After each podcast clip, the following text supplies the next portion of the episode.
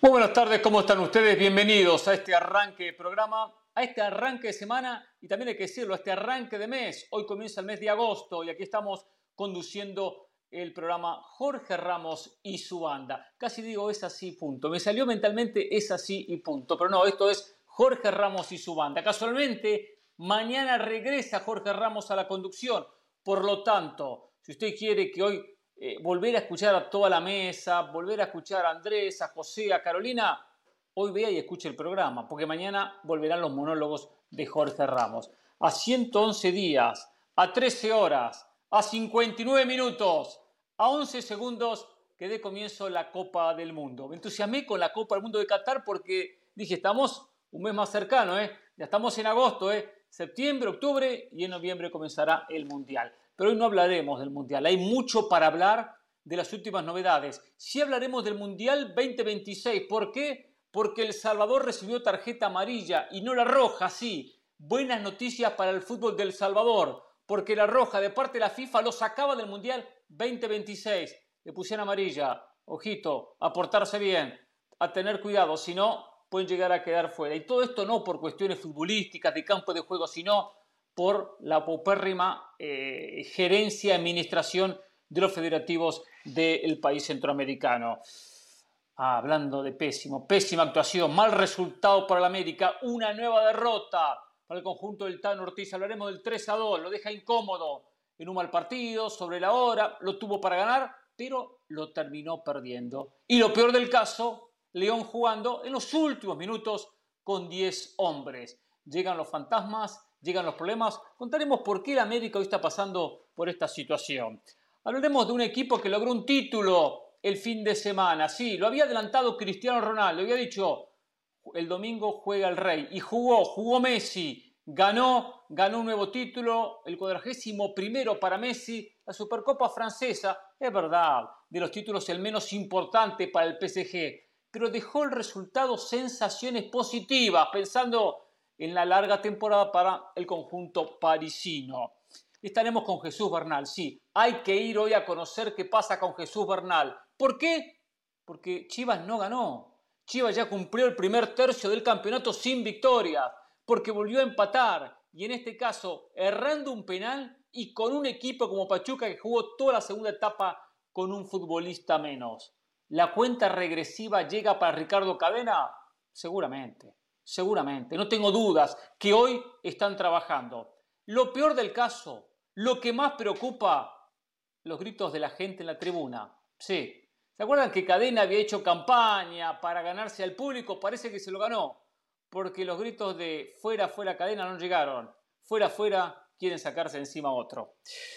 Hablaremos del Liverpool, la victoria del conjunto de Jurgen Klopp en la Community Shield, el triunfo ante el City, el 3 a 1 que usted seguramente lo disfrutó en ESPN Deportes, perdón, en ESPN Plus, con los relatos de Rick Ortiz, con los comentarios de Andrés Agulla, quien va a darnos su punto de vista con más tiempo, con más con frialdad, con algunas horas que acontecieron de, de este triunfo del equipo de club. Pero aparte de algo clave, fundamental, el sello sudamericano. Sí, porque el sello sudamericano presente en Inglaterra, con Darwin Núñez, con su anotación, con el 3 a 1 y con Julián Álvarez primer partido oficial y ya marcó un gol el ex delantero de River, por cierto. Julián, te extrañamos, ¿eh? Te extrañamos ayer con Sarmiento, le habíamos metido siete en otro campeonato y terminamos perdiendo como local. ¿Cómo extrañamos a Julián Álvarez? Pero bueno, estaremos con Moisés Jones. Terminó las vacaciones para Moisés Jones, terminaron eh, eh, las vacaciones, el descanso y estará con nosotros. ¿Seguirán llegando futbolistas al conjunto de Xavi? ¿Está conforme el técnico español con la plantilla? Hoy lo, analizaremos con nuestro compañero Moisés. Y hablaremos de Cristiano Ronaldo. Pareció una situación de paz, de armonía, regreso al club, juego, bajo mis decibeles, perfecto, acepto la realidad, me fumaré la Europa League, pero no, volvió los caprichos, volvieron los caprichos, la rebeldía, las malas actitudes de Cristiano Ronaldo. Cero compañerismo para Cristiano Ronaldo, algo queda de manifiesto día tras día, semana tras semana. Lamentable de parte del jugador portugués. Saludamos a la banda. José Selvalle, buenas tardes, ¿cómo le va? Muy bien, Hernán, un abrazo para todos. A Ricardo Peláez se le zafó la cadena. Eh, tiene la ventaja de que tiene prensa amiga, tiene líderes de opinión en México y en Estados Unidos que lo respaldan. Aquí en este programa algunos cuantos. Eh, Chivas y América en crisis, pero continúan los partidos de recaudación. Es increíble. Ya eh, están viajando a Los Ángeles porque el miércoles Chivas juega contra el Galaxy y en el partido de fondo el América contra el LAFC. Después el técnico de turno es el culpable. No, las cosas no son tan así. A los Bayern Múnich, a los Paris Saint Germain, cuando juegan contra el Jardín de Infantes, se lucen. Yo los quiero ver contra los hombres, contra los varones. Ahí los quiero ver. Un abrazo para todos. ¿Qué tal, Carolina? ¿Cómo te va? ¿Qué tal el fin de semana? Hernán, muy bien todo. Un fin de semana muy bueno, la verdad. Eso, yo diría que casi perfecto. Entre familia, amigos, fútbol. La verdad que la pasé muy bien. Mm. Disfruté el sábado ese buen partido entre Andrés y, y Ricky. Evidentemente, Liverpool-Manchester City. Me sorprendió el Liverpool, lo acopladito que está. Vamos a hablar en un ratito de eso. Y algo que no pudimos tocar el viernes pasado porque todavía no era la noticia que es hoy. Tres años y medio después, eh, Hernán, la llegada de Diego Laines al Sporting Braga, al fútbol de Portugal. Ocupó el cuarto lugar en el torneo pasado, tiene Conference League. A veces en la vida hay que dar un paso atrás para dar dos adelante. Vamos a ver si ese es el caso de Diego Laines. Así que comienzo de mes y listos y preparados para otro programa de Jorge Ramos y su banda. Excelente. Andrés, ¿cómo te va? ¿Qué tal el fin de semana? Bien, ¿qué tal? Muy bien, ¿cómo le va? Fin de semana bien, como decían recién me tocó partido con Ricky, fui a ver al Barcelona al partido que jugó en el Red Bull Arena contra el Red Bull, así que, ah. tuve la suerte de ir a ver partido en, fútbol en vivo como siempre y poniéndonos al día de lo que es el mercado de pases, que estamos a, días, que arranque ya la Premier League, que arranquen eh, otras ligas en un par de semanas y el mercado de pases sigue, sigue abierto y empieza la cuenta regresiva, que falta un mes todavía, es increíble. Pensemos, falta una semana o dos para que arranquen las ligas importantes. Faltan tres meses para que arranque el Mundial. Falta un mes para que cierre el mercado de pases. Faltan tres meses para que se acabe el torneo en México. Eh, y, que termina 15, 15, días antes de, arrancar el Mundial para tener, eh, para tener tiempo de trabajar. Es decir, entra, no es que empezamos la temporada, es que entramos en la cuenta regresiva a partir de este momento. De acuerdo. Y tres meses para que termine el Campeonato en México para los finalistas, ¿no? Para los equipos que van a quedar eliminados en la etapa regular, mucho menos, o por lo menos alguna que otra semana menos, porque no van a jugar la liguilla. A ver, comenzamos Y cinco para que se acabe el año. cinco para que se acabe el año ya. cinco meses para que se termine este año 2022, ¿eh? Es verdad. Y para las vacaciones de Hernán menos, Carolina, para otras un rato, Un rato, para las vacaciones de Hernán un rato falta. Unas semanas, y unas semanas, y listo, una semana, sí como que el resto no se tomara, ¿no? Porque los compañeros no, no se tomaran vacaciones, pero bueno, algunos de repente no se toman tantas vacaciones, pero viajan tanto que, bueno, descansan durante los viajes que supuestamente van a hacer ciertas coberturas. Después hablaremos sobre el tema, después hablaremos. Pero bueno, a ver, lo, de Lainez quería comentarlo, lo de esta, esta transferencia al Braga. Asumo, asumo, y quiero que me corrijan, que me dé más información porque no la tengo, que el técnico del Braga lo pidió o lo analizó o lo estudió y habrá dicho, sí, me gusta, me interesa. Braga terminó cuarto, le decía Carol en el último campeonato portugués, lo cual le da la clasificación a la Conference League y es un buen campeonato para ellos, que no es un Porto o el Sporting eh, o el Benfica. Por lo tanto, asumo que dentro de un equipo que fue competitivo dice, con la N lo voy a potenciar. Y digo esto porque a veces los representantes los intermediarios hacen el trabajo de ofrecer jugadores, tengo este futbolista, llega, llega gratis, le pagan poco, bla. Y el dirigente dice que sí, se lo da al técnico, después el técnico no lo quiere no le interesa. Aquí Lainez tiene que jugar, jugar y jugar. Algo que en México no lo hizo porque no era titular indiscutido cuando se fue del América y en Betty jugó poco y nada. Poco y nada. Para crecer como futbolista tiene que jugar y fundamental que el técnico lo quiera tendrá por supuesto que cumplir, tendrá que mejorar muchos aspectos, tendrá que saber cuándo descargue y cuándo mete la gambeta, cuándo elude y cuándo mete un pase, pero independientemente de esto, que tenga continuidad va a ser fundamental para que crezca como jugador, si no, se va a estancar. Y al Mundial tiene que llegar con fútbol, tiene que llegar con ritmo. Sí, Hernán. A mí me gustó lo que dijo Caro. Artur Jorge, perdón, eh, del Valle, es el nombre del entrenador. Eh, la información que nos ha llegado es que sí, que lo pidió De hecho, lo anunciaron un poco con bombos y platillos. Se entiende que va a ser protagonista en este equipo. Lo pidieron a préstamo, o, el Betis lo dio a préstamo, con opción a compra de 7 millones de euros. Esto es mucho menos de lo que el Betis pagó por él. Entiendo yo que al final para el Betis fue un mal negocio porque tres años después estamos hablando de prácticamente 10 millones menos. Si es verdad los números que se manejaron en su momento. ¿Por cuánto llega, perdón, Carol, por cuánto? Por eh, a préstamo con opción a compra de 7 millones. A préstamo por opción ah, a compra. Ah, o sea, llega a préstamo con una opción. Si lo compra el tiene que pagar 7 millones. Exactamente, exactamente. ¿Cuánto Dicho por su mismo presidente. Bueno, lo que se coló en su momento fueron 17 millones, era lo que habían dicho. después se hablaron de 15, después se hablaron de 15. Demasiado. no creo que haya sido tanto. Sí, sí, Pero se infla a veces fue pérdida para el Betis. Como la MLS. Si eso es así, fue pérdida para el Betis. Y a raíz de eso, eh, compañeros han salido o se han reforzado las versiones que dicen que ojalá que el papá de Laines lo deje tranquilo y lo deje madurar un poco, porque ya lo había dicho Miguel Herrera en alguna oportunidad, y hay un periodista, le debo el nombre, de México, eh, que dice que una de las razones por las que Laines no consiguió hacer el, switch en el, en, el, en el, Betis, no, no pudo ser más protagonista, fue porque el papá tuvo incluso problemas eh, con Pellegrini, con el ingeniero Pellegrini, dice que hubo algunos problemas y al final Pellegrini pues no, no lo tomó en cuenta. Habrá que ver qué tan cierto es eso, pero lo cierto es que independientemente de ¿eh? es el momento de, de Laines, es, el ahora o nunca para Laines. Yo eso no lo compro, ¿eh? Pellegrini, más allá de que uno puede criticarlo como técnico, bim, bla, cualquier cuestiones eh, eh, analizadas en cuanto al aspecto táctico, estratégico, perfecto, pero como persona un tipo muy recto. Yo no, no veo a un Pellegrini pasándole factura al hijo porque ella tenía una discusión con el padre. Y si la tuvo con el padre fue porque el padre le fue y le reclamó que el hijo no jugaba. Eh, él, él, boga por los intereses del equipo, del equipo. Y ese, en ese sentido es un mm. hombre muy recto. Eh, por lo tanto, la sensación es que eh, en los entrenamientos no convenció. Cuando jugó no convenció. Por eso no jugó. El padre, bueno, presionado por las circunstancias, fue y habló con el técnico intentando convencerlo y de repente se le fue algún grito de más o alguna palabra de más como le pasa a José del Valle de vez en cuando con nosotros cuando hablamos fuera del aire. Pero no, no, lo considero un pase de facturas, en absoluto, en absoluto. Conociendo cómo se maneja eh, Pellegrini y sus antecedentes. Pellegrini. A mí de vez en cuando se me escapa una palabra, pero mi papi no viene a defenderme. Yo siempre doy la cara a Hernán Pereira. Esa es la chiquita. Eh, se la agarran con Pellegrini, pero aquí hay que hacer un análisis más exhaustivo.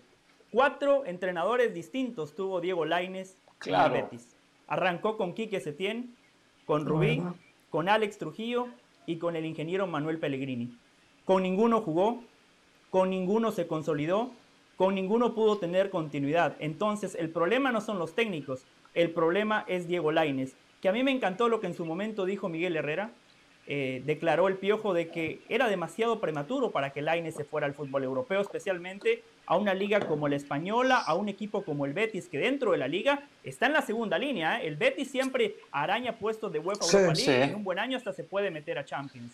Diego Laines quiso dar el paso cuando en su momento quizá le sugerían mejor ir a, ir a la Liga de Países Bajos porque tenía dos ofertas él prefirió ir a la Liga de las Estrellas y así le fue. Pero quería eh, retomar lo que dijo Carolina, me gustó.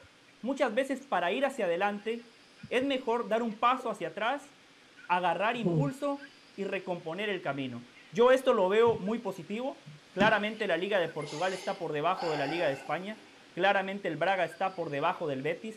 Pero un futbolista con la edad de Diego Lainez lo que necesita es jugar, es continuidad, necesita tener minutos, necesita volver a sentirse importante dentro de un equipo porque en el horizonte está el Mundial de Qatar. Y para el Tata Martino, Diego Lainez es muy importante porque le ofrece esa condición de revulsivo. Es un futbolista anárquico que puede revolucionar un partido en los minutos finales. Por eso creo yo que Diego Lainez va a estar en el Mundial de Qatar, pero lo necesitan con mayor continuidad, con mayor rodaje. Ojalá y le vaya muy bien en Portugal, una liga donde el futbolista mexicano sí se ha ganado un lugar.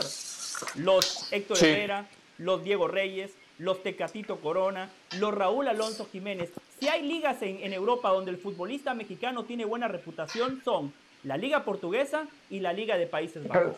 Ahora, un par de cosas para sumar. Hablaban de, Pellegrini y su relación con Lainez y su entorno. Hay una realidad, Pellegrini el año pasado, si hay algo que, tenía el sello Pellegrini en el arranque de la temporada, eran las rotaciones. De, un partido a otro, Pellegrini, pueden revisar en la primera mitad de la temporada con el Betis, cambiaba 7, 8 jugadores, porque entendía que en la rotación y administración de minutos iba a estar la fortaleza del equipo y que tenía plantel suficiente como para rotar y usar muchos jugadores.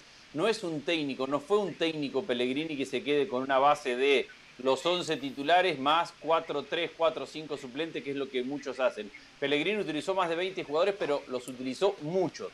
Y ni así utilizó a Laines. O sea, hay una cuestión que, coincidiendo con José, que Laines, más allá que no le rindió ningún técnico, tampoco logró que Pellegrini, que abrió la puerta a que prácticamente todo el plantel pudiera tener minutos y pudiera sumar, aún así Laines, jugara. Todos estamos de acuerdo en que Laines tiene que jugar, todos estamos de acuerdo en que un chico joven que tiene que desarrollarse tiene que tener minutos en cancha, todos estamos de acuerdo con que a veces dar un paso atrás es necesario para dar un paso adelante o dos, como decía Caro.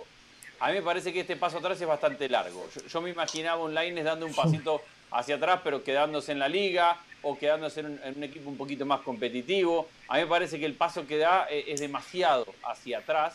Ojalá que le signifique la plataforma ideal para su relanzamiento como, como jugador. Pero Andrés. Pero la realidad. Sí. Pero va un equipo que va a jugar en Europa, por más que sea el tercer torneo en importancia, y va a una liga que verdad que no es la española, pero después de la liga española, la inglesa, la alemana, francesa, ahí se acomoda la italiana, ahí se acomoda la portuguesa. Digo, si, si, si él fuese a Grecia, fuese a Liga Turca, ni hablar de la Liga Húngara o la Liga Búlgara, bueno, uno diría, ah, qué bárbaro, ¿eh? Pero, no, pero, Hernán, a ver, los mexicanos, los mexicanos que van a jugar a Holanda, los mexicanos que van a jugar a Holanda en general, van a jugar los equipos que pelean por el título. Van, los, los mexicanos que van a jugar a Portugal, que recién bien los recordaba José, han ido equipos que pelean y ganan títulos. Laines va a un equipo que sí compite en Europa, estamos de acuerdo, pero va a un equipo que no va a competir por el título. Que va a competir, su máxima aspiración debe ser terminar debe ser terminar en, el cuarto lugar. A ver, no está mal por Laines, no es una crítica a Laines. Yo pensé que iba a encontrar a alguien con un poco más de jerarquía, el equipo con más jerarquía, que confíe en él. Creo que le venía mucho mejor quedarse en un equipo de mitad de tabla para abajo en España, si es que lo hubiera tenido, que ir a jugar un equipo que va a pelear cuarto, quinto, sexto lugar en la Liga Portuguesa, por más que tenga Conference League, ojalá que le dure mucho la Conference League. No, no critico al Aine, simplemente pensé que iba a tener un mercado que le hubiera permitido elegir un equipo un poco mejor que el cuarto de la, de la Liga Portuguesa, que además es un cuarto lejano, porque estamos todos de acuerdo que es un cuarto que no puede pelear por el De acuerdo. Andrés, yo creo que Laines está de acuerdo con usted. Laines está de acuerdo con usted. Lo que pasa es que el mercado dicta la realidad y la realidad es esa, ¿no? Le alcanza para el Braga de Portugal, pero yo creo que Laines, el entorno del Aides, están con Andrés. Ellos imaginaban ir a otro equipo dentro de la liga, pero mantenerse en una liga de mayor jerarquía. Por cierto, hay una cuenta de Twitter, eh, Days since Laines has scored. Los días desde la última vez que Diego Laines marcó un gol. Les mando un abrazo, siempre están pendientes de Jorge Ramos y su banda. 1381 días, la última vez que Diego Laines marcó un gol a nivel de clubes. Esto no cuenta selección, esto es nada más a nivel de clubes, 1381 días. Es que los números fueron muy malos. Miren, fueron, fueron 131 partidos jugados, que, esos jugados hay que ponerlo entre comillas porque hay que ver cuántos minutos reales tuvo, pero fueron 131 partidos jugados, 6 goles, perdón, 4 goles y 6 asistencias. Fue muy pobre. A ver, no lo llevaron a hacer goles, pero como mínimo a, hacer, asistencias, a hacer la diferencia, y no lo pudo hacer. Eh, yo no estoy de acuerdo en eso de que hubiese quedado con un equipo español, aunque hubiese estado luchando por mantener la categoría. Ante la opción de la Almería o el Braga. Y digo Almería porque se mencionó, y casualmente es un equipo que va a luchar por mantener la categoría porque acaba de lograr recién el ascenso. Por cierto, que yo un día lo conté acá, me, me han dicho que en Almería están haciendo las cosas muy bien, ¿eh? con proyecto serio. inversionistas del Medio Oriente, de poner plata, no plata de manera descabellada, de gastar, gastar y gastar. Hace años que venía compitiendo en la segunda división con opciones de ascenso, no se le dio, se dio en, esta nueva, en este nuevo año, eh, pero es un proyecto muy, pero muy serio, de la Almería. Eh, y mm, digo serio en el sentido de que hay una idea, hay, hay un camino, esto de que compro, vendo jugadores, se me da el ascenso, de bueno, ahora la idea es consolidarlo en primera división. Para, desde lo futbolístico, un Braga es verdad, coincido con Andrés, no es candidato al título en Portugal, pero en la mayoría de los partidos va a proponer, va a atacar, puede que lo haga con el Porto, con el Benfica, con el Sporting. es un equipo donde le va a facilitar el juego de ataque de un Braga que suponemos que contra el resto de equipos en Portugal va a ser un conjunto que va a intentar proponer. Pero, ahí tengo una diferencia, Hernán. Yo tengo esa diferencia. cualquier equipo que mantiene la categoría en España lucha por el puntito y a defender, defender. Y los delanteros los sacrifican adelante ahí solos o tienen que bajar eh, para ayudar a los laterales. Es decir, mucho más sacrificado para un delantero ese, ese camino de mantener la categoría que de un equipo que por lo menos va a estar de la mitad hacia arriba la tabla. A ver, mi diferencia con ese pensamiento es, eh, en Portugal hay tres equipos que son mejor sí o sí, el Porto, el Sporting de Lisboa y el, Benfica. Son seis partidos que jugás contra un equipo superior y, y, que te obliga a exigirte porque jugás contra un equipo que tiene mayor jerarquía, mayor calidad, mayor idea de juego, mayores posibilidades y vos te tenés que exigir a un nivel extra para poder competir contra esos tres equipos. Dos rondas son seis partidos. Los otros 14 que quedan equipos, son 18 en Portugal, son equipos inferiores. Entonces, está muy bien y, es lógico tu razonamiento de prefiero un equipo que ataque, que tenga la pelota, que Laines la toque mucho, que pase por él. Yo creo que le viene mejor ir a una Almería donde juega de los 38 partidos que tiene la temporada, juega 36 contra equipos que son mejores y tiene que esforzarse para mejorar su nivel, que brillar en una liga donde la mayoría de los partidos los va a jugar desde, desde, un equipo que es inmensamente superior al resto y donde no va a tener un mayor nivel de exigencia propia de desarrollo para poder competir. En eso yo creo que él hubiera ganado más estando en un equipo de mitad de tabla o de mitad de tabla para abajo, la, la expectativa que hubiera tenido en España, en Italia, en la propia Bundesliga y no ir a un equipo que, repito, tiene seis partidos donde mira para arriba y tiene todo lo demás mirando para abajo. Lo que pasa que eh, igualmente, o sea, yo, yo veo que, que, en ese, que en ese fútbol español eh, hay una diferencia, pero, pero era, era un poco eh, exponerlo, o sea, o sea, no dio la talla en España. Puede, puede tener 19 partidos exigentes, con equipos exigentes, algunos a la altura de una Almería u otros superiores. Pero hasta ahora no dio la talla en el Betis. Por lo tanto, era de lo que dice José. que pudiese dar en el Almería. Era difícil. ¿Y sí? Si, le tocaba en el Almería. porque no hizo una diferencia en España. A veces hay que dar, como dice Karina, un paso atrás. En Liga, el nivel, claro. perfecto, doy un paso atrás. Pero gano confianza, gano seguridad. Eh, ya empiezo a creer en mí mismo, mis condiciones. Entonces de ahí va a tener más opciones para marcar goles. Y de ahí, bueno, es el, el renacer del propio, del propio Hay que ver cuál fue el discurso con el que se le convenció. Si se le dijo, ven, te vas a sentir cómodo, el, el, entrenador le gusta tu trabajo, vas a tener la titularidad, si estás sano vas a poder jugar con nosotros, sabemos que es año de mundial. Yo creo que después de tres años y medio, en donde estás viendo los partidos de la banca, donde te quedas muchas veces fuera de las convocatorias aún estando sano, muchas veces lo que necesitas es ganar autoestima para poder, evidentemente, volver a confiar en tus condiciones, volver a ser creíble. Yo creo que probablemente quien quita y veamos una muy buena versión de Diego Lainez seis meses y ya luego da ese otro salto que estamos eh, pidiendo, de repente en Betis vuelven a confiar en él. Son tantas cosas las que pueden pasar. Yo creo que es eso un poco, que, que de repente el jugador lo que está buscando es volver a recuperar sensaciones, volver a no sentir esa presión, salirse un poco de lo que es la Liga Española, sentir que tiene unos nuevos compañeros, una nueva cultura y por qué no sea un reinicio para Diego Laines, que se supo que Tigres y América ofrecieron dinero por él y él no quiso porque él quiere seguir en Europa.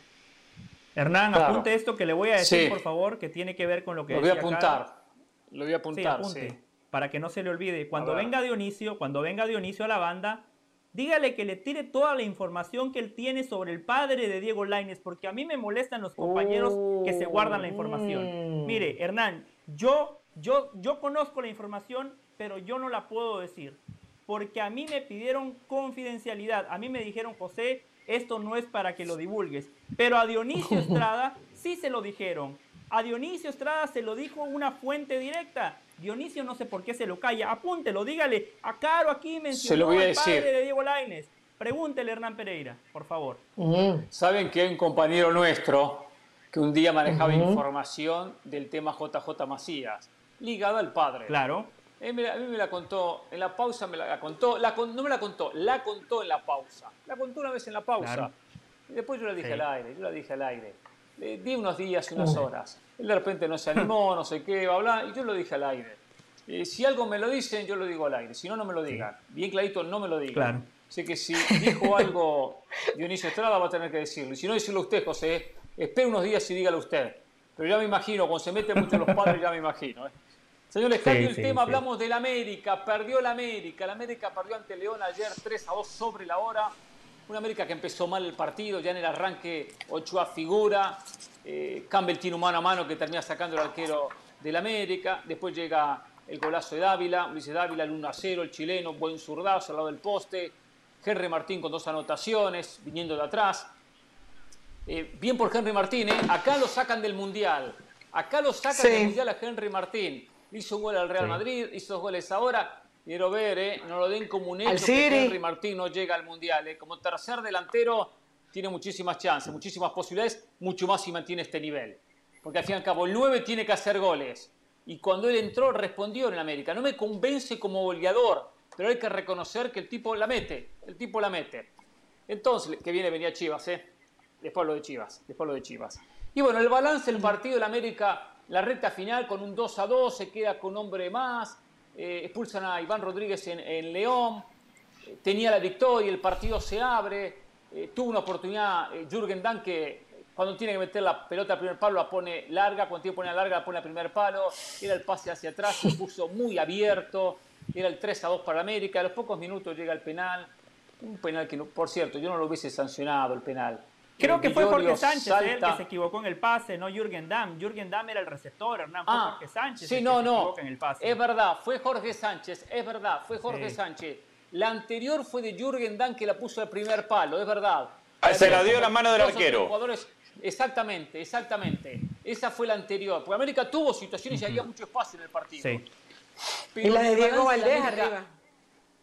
También, también. No me convenció. Creo que fue Cendejas. América. No me gustó. Eh, Cendejas pierde una también, que le queda para, para la Dos. pierna Sendeja tiene dos en el partido. Uh, Sí. Sí, sí. Lo cierto es que América no me convenció. La América no me gustó. Que lo podría haber ganado, sí, lo podría haber ganado. Lo termina perdiendo con ese, con ese penal, donde no se dieron cuenta cuando, cuando eh, salta Di Giorgio, él ya cae mal, él cae mal. Él pierde la estabilidad cuando cae, cuando lo supera Cáceres. Ya está cayendo. Cáceres lo toca, lo toca. Y siempre digo, es un deporte de toque, un deporte de contacto. ¿eh? No veo falta de Cáceres, pero bueno, cae penal, lo ejecuta muy A bien. mí sí me Mena, parece penal. Golazo. Eh, Di Giorgio quería el penal, después fue y lo abrazó, hizo bien. Pidió, reclamó y después fue y lo abrazó. Eh, pero voy en el balance, en la balance este América no está andando, no está funcionando. No está funcionando. Y le voy a decir una situación porque quiero escuchar un poco análisis del partido y esta realidad del América, que vuelve a perder en liga, que está fuera del repechaje, hoy muy posiblemente clasifique. Esto, y esto también aplica a Chivas, después hablaremos de Chivas. Esto de, de estar utilizando técnicos interinos, que después por 4, 5, 6 u 8 resultados buenos lo ratifican y lo dan- le dan al equipo principal. Que en un momento hasta yo lo he respaldado. Termina siendo un error. Termina siendo un error. ¿Cuáles son los antecedentes que tiene Fernando Ortiz como técnico?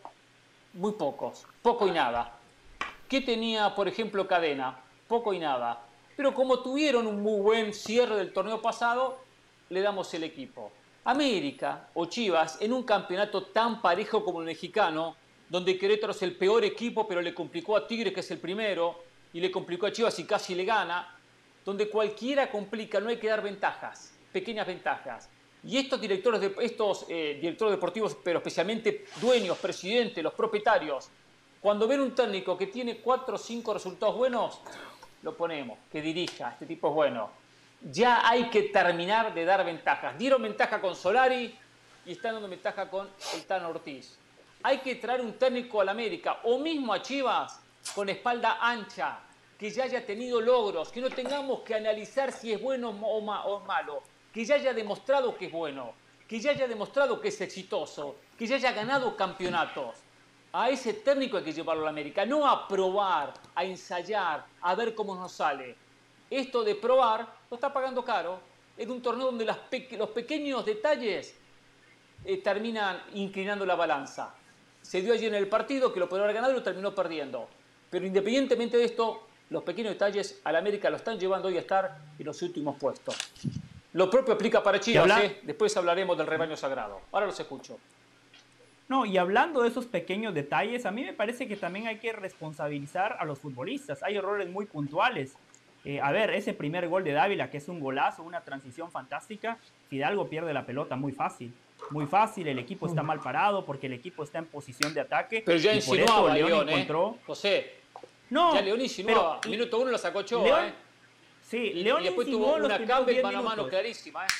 Sí, los primeros 10 minutos sí, porque usted bien dice, América arrancó mal y León arrancó muy bien. Lo que usted dice, la de Campbell, eh, la tajada de Memo Ochoa abajo, eh, León presionaba muy bien al América, no lo dejaba ni salir. Después el partido se empareja. Y el gol de León llega en un momento donde el partido está totalmente parejo, Hernán, es más, donde el América ya se asienta mejor, donde el América ya empieza a jugar en cancha contraria y viene ese error puntual de Fidalgo. Después el América pierde el partido cuando estaba más cerca de ganarlo. En esos minutos finales, cuando León se queda con uno menos, era el América el que generaba las oportunidades claras, las que usted ya mencionó, esa de Jorge Sánchez que mete mal el pase, estaba solo Jürgen Damm y, la pelota se le va larga. La de Dam que mencionó eh, Andrés, el mano a mano que tiene Sendejas, que de manera increíble se la pierde. Gran jugada del cabecita Rodríguez. Eso es el cabecita, no es el goleador que mucha gente vende. El cabecita es un generador de fútbol desequilibrante que de vez en cuando te puede marcar un gol. Fantástica la jugada que hizo. Después, si Sendejas define mal,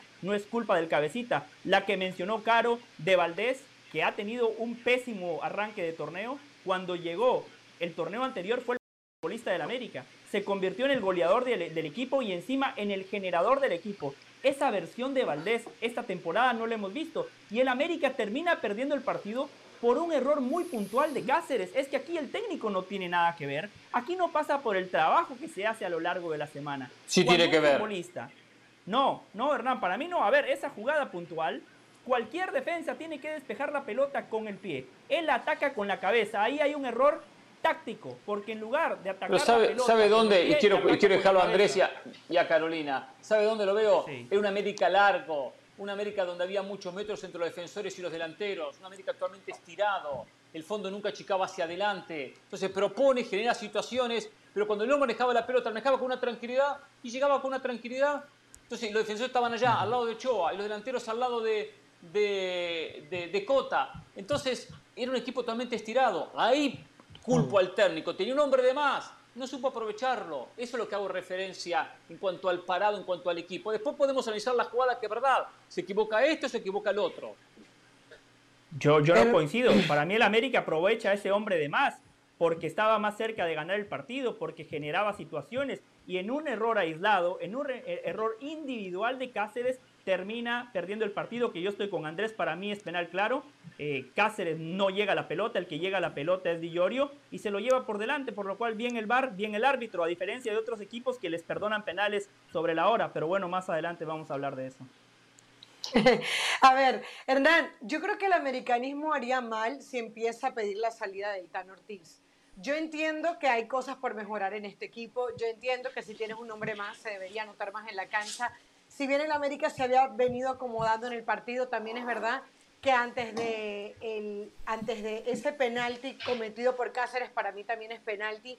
Eh, creo que eh, León ya había llegado dos, tres veces, estaba viendo el partido y ya León había tenido varias oportunidades, pero yo creo, eh, Hernán, que lo que vimos en esos 30 minutos ante el Real Madrid, ese primer tiempo ante el Manchester City e incluso algunas jugadas ayer, me da a pensar que Ortiz sí está trabajando bien el equipo hay cosas que se me hacen un poquito difícil de entender. Por ejemplo, lo de Richard Sánchez, que Richard Sánchez no esté, no esté bien.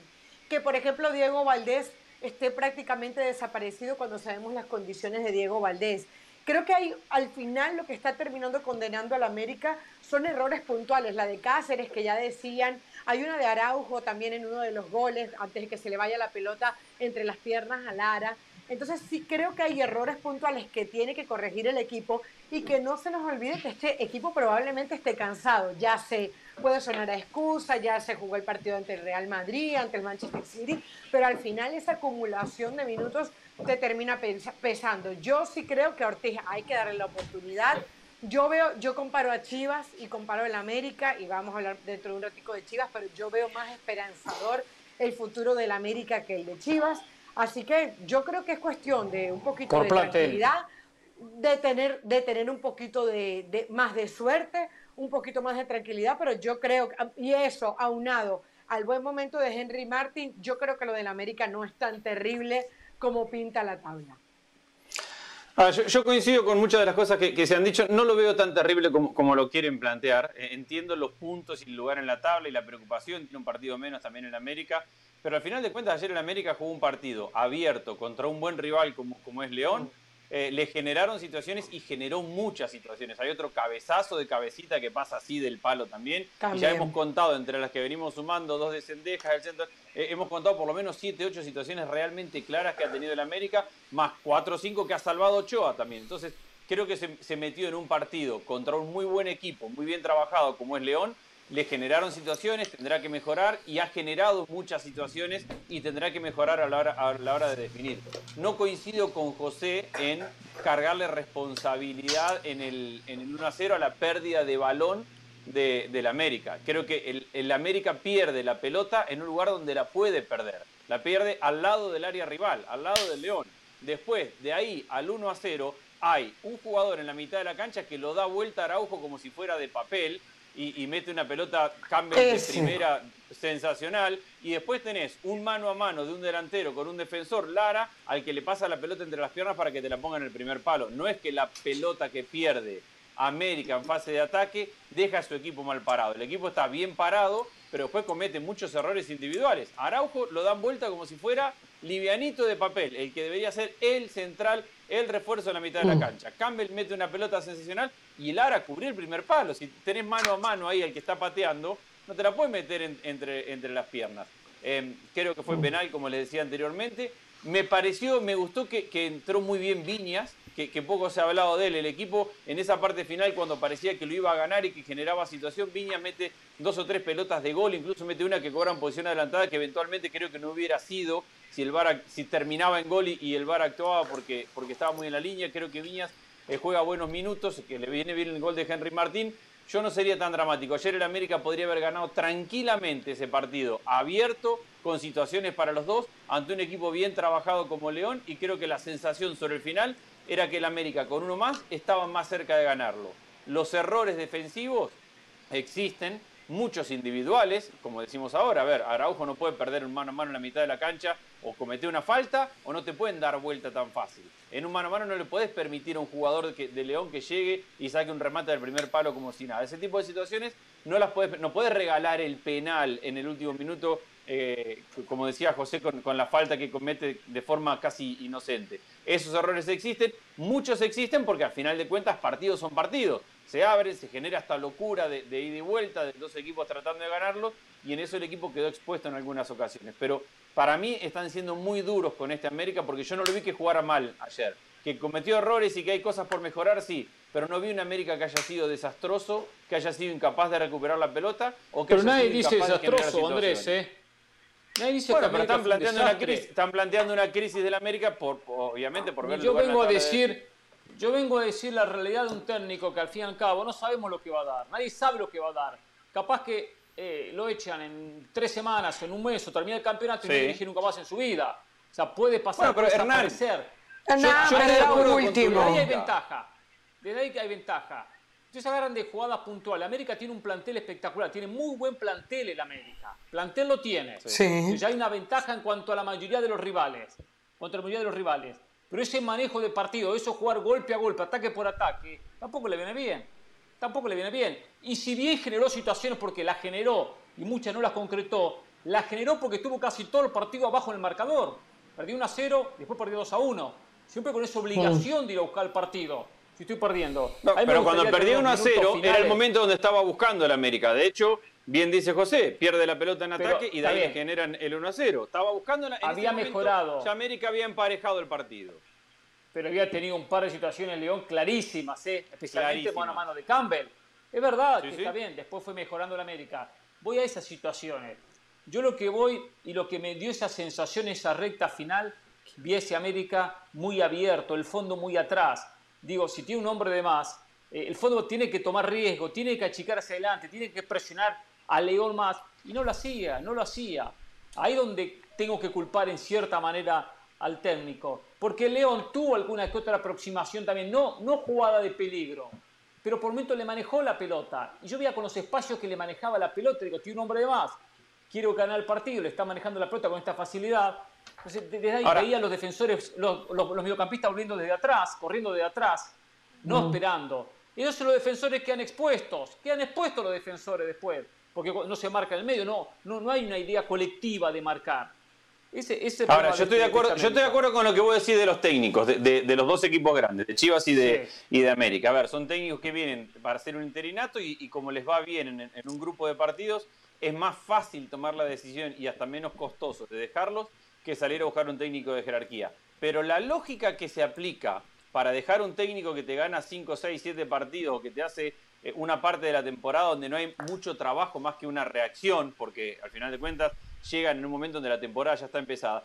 Es la misma lógica para tomar decisiones cuando un equipo hace una gran temporada y pierde un partido en la liguilla, probablemente sin merecerlo. Y no sabe jugar liguilla, hay que echarlo. Y así se echan muchos técnicos también. Con la misma lógica que se dejan técnicos que no lo merecen y que están en un interinato, también se echan un montón de técnicos en México porque pierden un partido en la liga o en una situación particular. Pero de la misma lógica que se aplica. Pero, totalmente de acuerdo. Chivas, pero, América Chivas tiene otras obligaciones.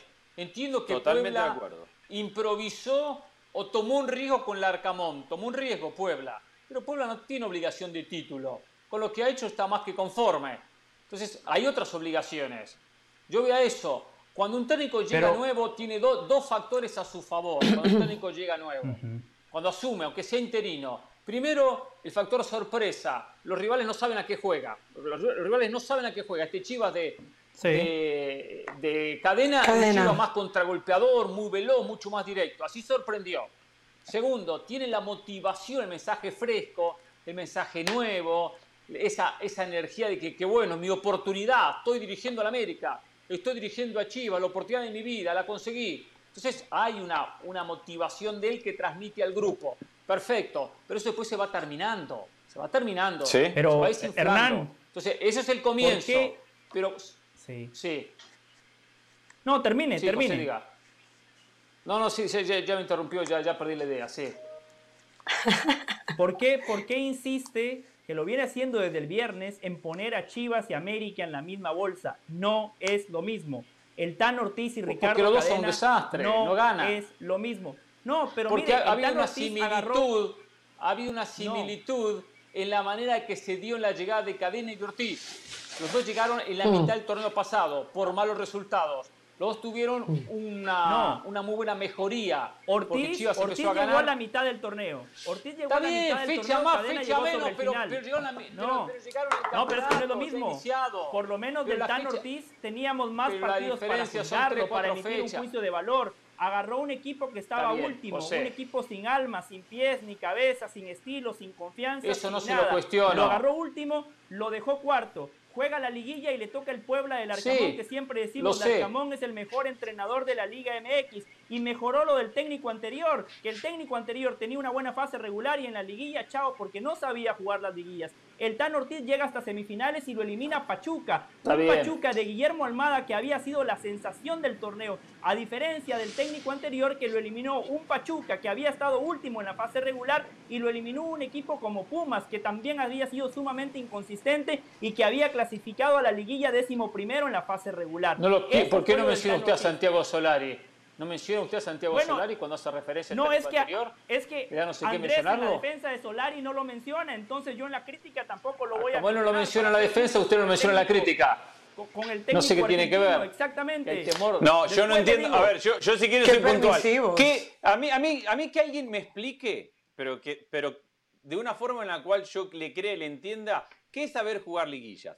Eso que dice José, el técnico no sabe jugar liguillas. Y si quieren, ya que hablamos de Solari, le pongamos el ejemplo de Solari. El primer año de la liguilla de Solari pierde con Pachuca porque salió a jugar abierto, ida y vuelta, locura, y termina con esa sensación de que tendría que haber clasificado el América si se hubiera premiado el lugar en la tabla y no el gol de visitante. Y todo el mundo estaba de acuerdo y se cambia la regla para el año siguiente. Al año siguiente va el América y hay que saber jugar liguilla. No se puede jugar abierto la liguilla. Va a jugar la liguilla cerrado, apretado, defensivo, contragolpeador, queda eliminado.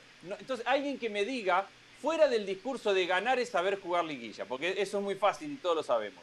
¿Qué es saber jugar liguilla? Porque eh, en, en, Solari se representa este pensamiento. Está, lo fue a buscar, no sabe jugar liguilla. No lo fue a buscar y defendió, no sabe jugar liguilla.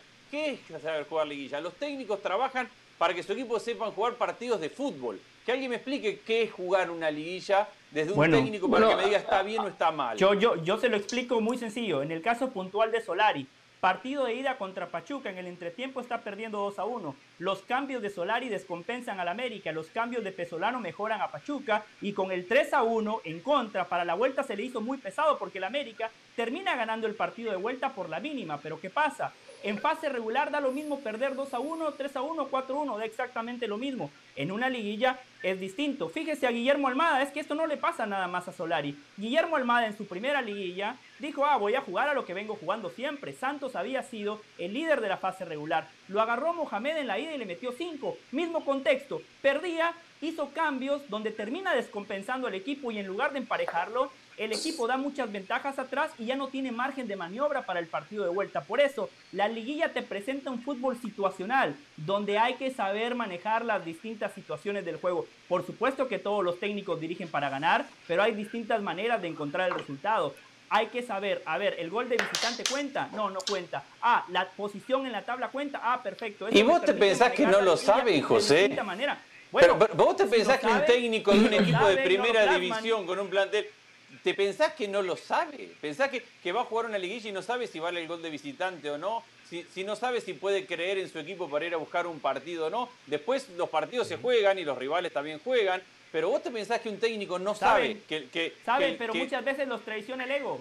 Los traiciona el ego de decir, yo así juego, yo dirijo la América, yo impongo oh. condiciones sin importar el rival que está enfrente. Todo lo contrario, a mí me gusta... Igual el América... Y no esos técnicos que se hacen los machos.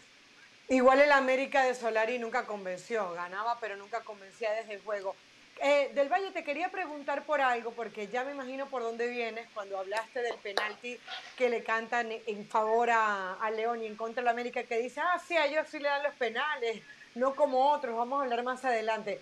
Hernán y, y Andrés y el mismo José, no sé si vieron las jugadas, la del minuto 48, cuando Diego Valdés lo perdonan para mí en lo que pudo haber sido una roja, da un pisotón a, a Víctor Dávila.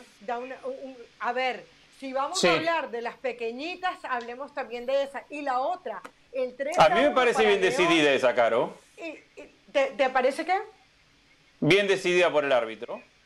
Ah, no, a mí me parece que pudo, a ver, puede, puede haber sido amarilla como puede haber sido roja, pero, pero a lo que voy, a lo que voy es que cuando eh, contemos la historia del arbitraje se cuenta completa, porque pareciera que esa jugada no había existido. Si le sacaban roja, en ese caso a, Víctor Valdés, yo creo que hubiese sido probablemente eh, polémica, pero nadie hubiese dicho nada. Es decir, hubiese podido... A mí me hubiera parecido un error.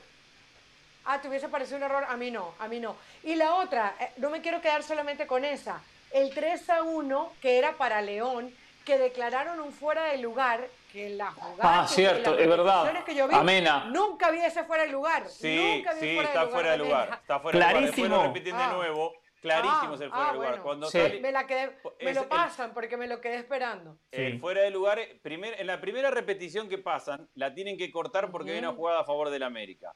Se demoran y vuelven a pasar la repetición. La posición adelantada es la de Mena cuando sale el remate de, José me harás acordar vos si te acordás, cuando sale el remate de media distancia de la puerta del área, Mena está por lo menos dos metros adelantado. Viene el rebote de Ochoa y Mena define por arriba. Es clarísima, indiscutible esa posición adelantada. Yo la vi igual, para mí es un fuera de lugar muy claro. Sí, sí. Sí, sí, en primera instancia daba, daba alguna duda la primera imagen, pero después sí. estaba, estaba adelantado.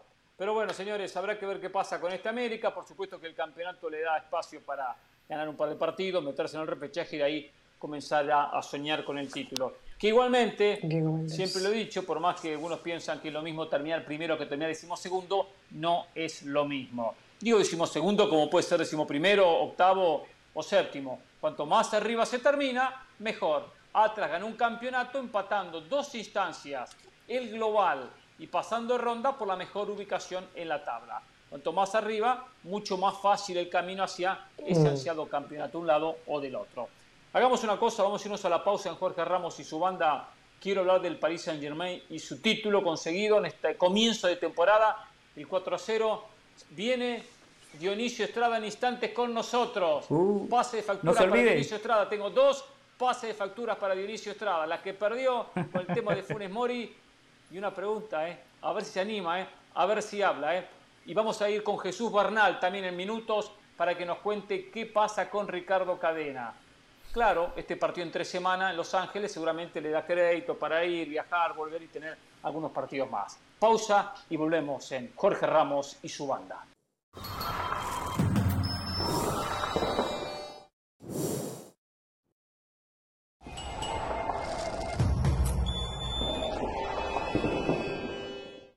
Continuamos en Jorge Ramos y su banda.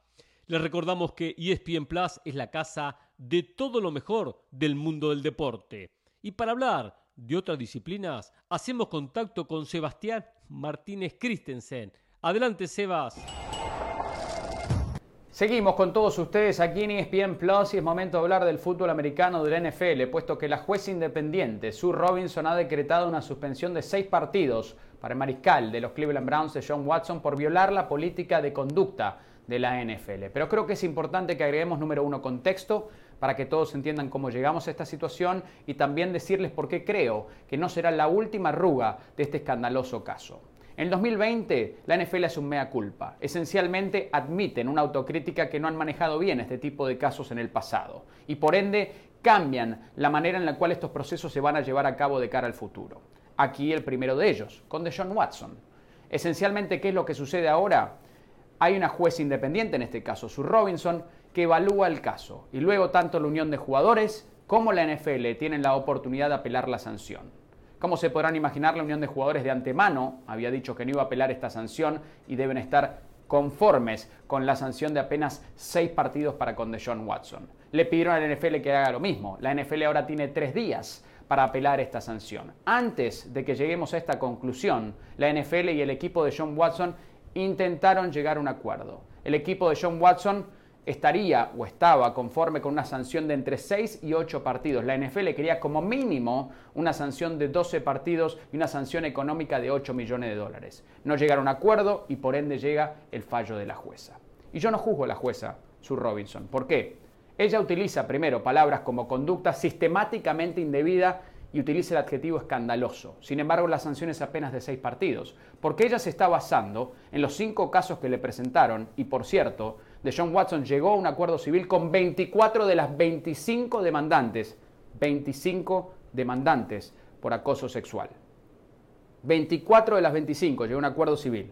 A su Robinson le presentan cinco casos y ella tiene que tomar en cuenta los antecedentes, como la NFL se manejó en el pasado. Entonces, si bien la NFL quería en un caso idóneo una suspensión indefinida, es decir, una suspensión de un año y después que se revea el caso, si Sue Robinson se fija en cómo la NFL dio en el pasado, dice, no sería justo hacerlo, eh, un accionar diferente ahora en esta instancia. Entonces yo no culpo a la jueza, pero la NFL aquí tiene que apelar.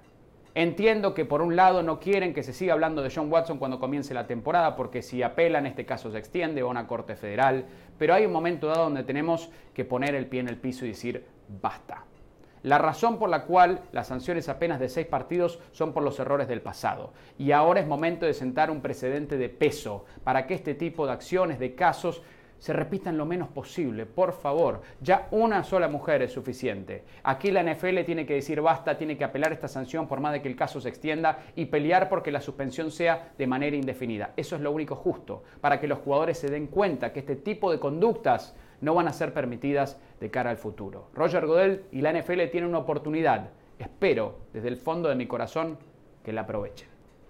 Recuerden que el 12 de agosto comienza la liga, sí, una nueva temporada de la liga que ustedes podrán disfrutar por las distintas plataformas de ESPN. 12 de agosto, el mejor fútbol español vive por las distintas plataformas de ESPN. Regresamos con ustedes a Jorge Ramos.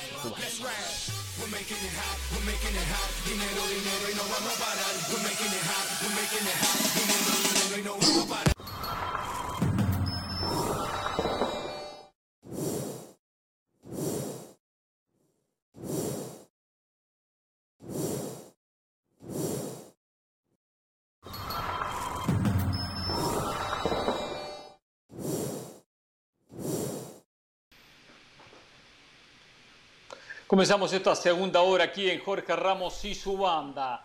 Quería hablar del PSG, del Paris Saint Germain, de su triunfo, el 4-0, esta victoria, este título en un partido. Pero antes hacemos contacto con la Perla Tapatía. ¿Por qué?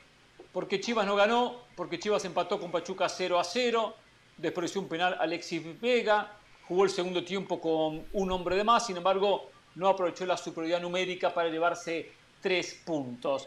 Y bueno, en el saludo a Jesús Bernal, que de Chivas sabe absolutamente todo, que Chivas conoce cada detalle y cómo se está moviendo la directiva, es para preguntarle directamente a Jesús en el saludo. ¿Cuántos partidos le dieron a Cadena? ¿Cuántos partidos tiene oh. al frente de Chivas en caso de no ganar? ¿Un par? ¿Dos partidos? Buena pregunta, Hernán. Saludos, saludos Hernán, compañeros. ¿Ya te parece a José del Valle queriendo sacar técnicos? Este, por ahora, por ahora está eh, con el respaldo por parte de la directiva. Dirige el juego contra el Galaxy del próximo día miércoles. Dirigirá el viernes en Mazatlán la jornada 7 de la Liga MX. Y después es una incógnita. Hasta ahora la directiva le ha dado este respaldo. Habrá que ver qué sucede. ¿Y por qué digo que es una incógnita? Porque justo en esa semana, después del partido contra Mazatlán, viene semana larga. Y es la antesala del clásico tapatío. Por ahora en la directiva hay tranquilidad, porque entienden que Chivas pues, no es un desastre o no es el desastre que muchos han querido hacer ver. Es un equipo que le falta generación, evidentemente, y le falta hacer el gol. Pero en la, en la cuestión defensiva lo, lo han hecho, lo han resuelto de buena manera, tal grado que solo han perdido un juego. El tema es que, que no han ganado. Entonces, en ese sentido, navegan tranquilos. El profe Cadena está tratando pues de darle la mayor cantidad de herramientas posibles a sus jugadores para poder generar más opciones de gol y que termine la sequía en el estadio Akron, porque es donde tienen eh, la deuda, ¿no? A final de cuentas, de visita contra lo lograron marcar, pero en los cuatro partidos que les ha tocado todavía no lo han hecho. El miércoles juegan contra el Galaxy, el partido del viernes contra Mazatlán hicieron tratativas, por lo menos tuvieron la intención de intentar cambiarlo de fecha, de jugarlo el sábado o jugarlo domingo, porque al fin y al cabo tienen eh, un día en el medio. Para regresar de Los Ángeles el jueves y prepararse y viajar a Mazatlán para dicho partido.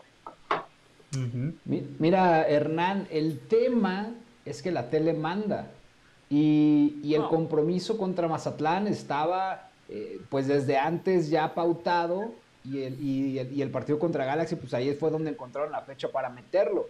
De un torneo que es totalmente estéril, porque pues es un showcase, o sea, no, no hay nada de por medio, simplemente van a ir a jugar contra el Galaxy y ya está.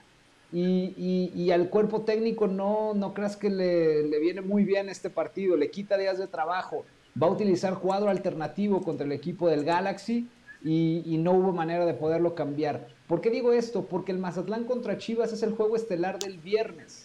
Y eh, acá en México, eh, TV Azteca tiene los viernes de fútbol, entonces tienen al Puebla contra Pumas como eh, la entrada. El viernes botanero. Después, exactamente, el viernes botanero. Y después viene el Mazatlán contra Chivas como el plato fuerte. Entonces no hubo, o sea, no, no había opción para poder modificar este partido.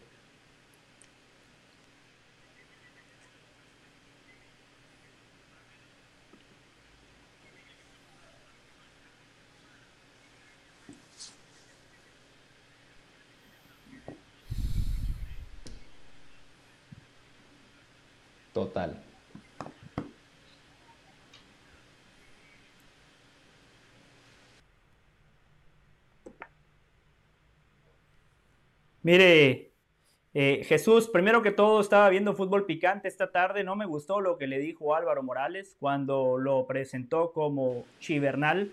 Cuando todo lo contrario, usted es un tipo objetivo. Usted ha sido muy crítico de la gestión Ricardo Peláez. Usted no viene aquí a hacer periodismo para quedar bien con el rebaño sagrado. Así que no, nunca, nunca. Ya le, ya le mandé el respectivo mensaje a Alvarito eh, Morales. Eh, Jesús, lo que le decía Hernán, qué ventaja que tiene la América, ¿no? Que son los dueños de la televisión. Ellos sí pudieron cambiar su partido, porque claro, la televisora es la dueña del equipo. El América iba a jugar sábado, ahora van a jugar domingo. Ya regresó el señor Hernán Pereira. Sí, e, e, es que esa es una gran ventaja, ¿no? Y, Chivas pues no dispone de, esa posibilidad, pues Chivas se aviene a lo que pues los demás deciden y en este caso TV Azteca no iba a dejar de, pasar la posibilidad de vender en prime time en viernes aquí en México un partido del Guadalajara, entonces no les quedó de otra y así va el calendario apretado en estos días para el Guadalajara. Jesús, te, te preguntaba, a ver, ¿en qué se está equivocando Cadena? Independientemente que tenga el respaldo, independientemente que haya errores individuales como el de Calderón errando un penal, o el otro día Alexis Vega errando un penal, o las situaciones que ya conocemos, o estos partidos entre semanas que complican el trabajo. Después de seis partidos, ninguna victoria, ningún triunfo, una cuota goleadora muy baja, sabemos lo de JJ Macía, pero dentro del análisis del director técnico, ¿dónde están los errores de, de Ricardo Cadena para llevar a Chivas hoy a estar fuera de zona de repechaje y sin una sola victoria. Mira, hay, un tema muy claro, Hernán, y es la generación de oportunidades de gol. No son tantas las que Chivas genera claras por partido. Disparan mucho porque le golpean mucho el balón de media distancia, pero opciones reales, un mano a mano con el portero, un remate dentro del área, en realidad son pocas.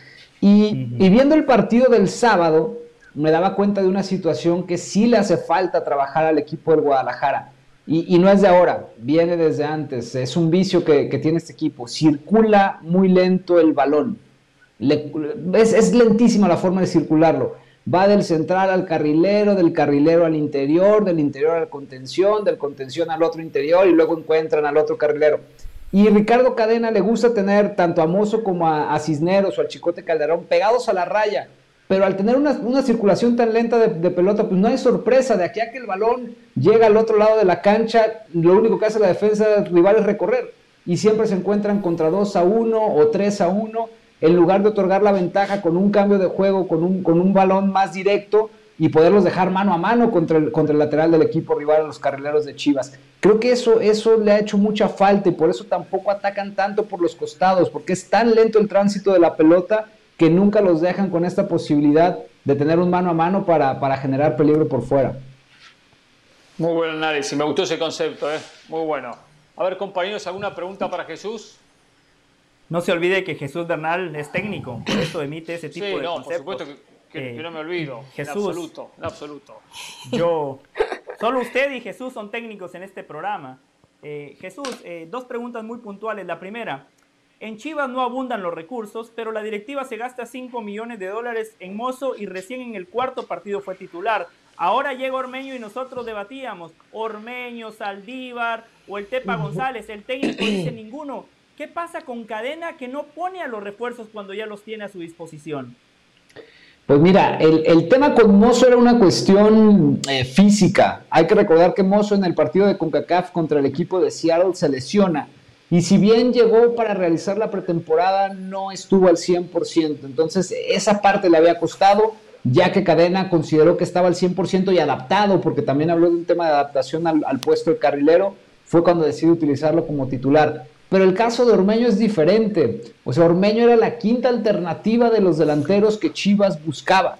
Entonces, no es del completo agrado del técnico Ricardo Cadena y, por eso, pues ha dejado de en claro, ¿no? O sea, está primero el caso del Tepa González y si no, está la combinación Alvarado-Vega y luego habrá que ver si no está Ángel Saldívar antes, aunque el partido anterior no, estuvo convocado, pero eh, así es lo, que ha ocurrido con, Santiago. Igual no marcó diferencia tampoco el, el día sábado, o sea, no, aprovechó los minutos que, le dieron, pero pues no es eh, la opción uno de cadena, eso está clarísimo.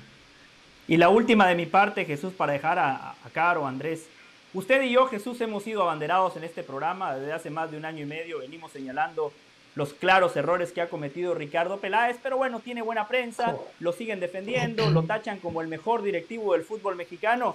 Este fin de semana, Jesús, empezamos. Trending topic fuera Peláez, la afición pidiendo la salida de Ricardo Peláez. Siempre hablamos de cadena, pero Peláez, Jesús, ¿cuánto tiempo le queda a Peláez como director deportivo? Pues mira, el torneo pasado salvó la chamba porque renovó a Alexis Vega y el equipo se metió a los cuartos de final. Pero ya también estaba en la tablita porque los resultados que ha entregado han sido muy, muy pobres eh, en el equipo de Chivas. Prometió títulos y lleva una semifinal y unos cuartos de final.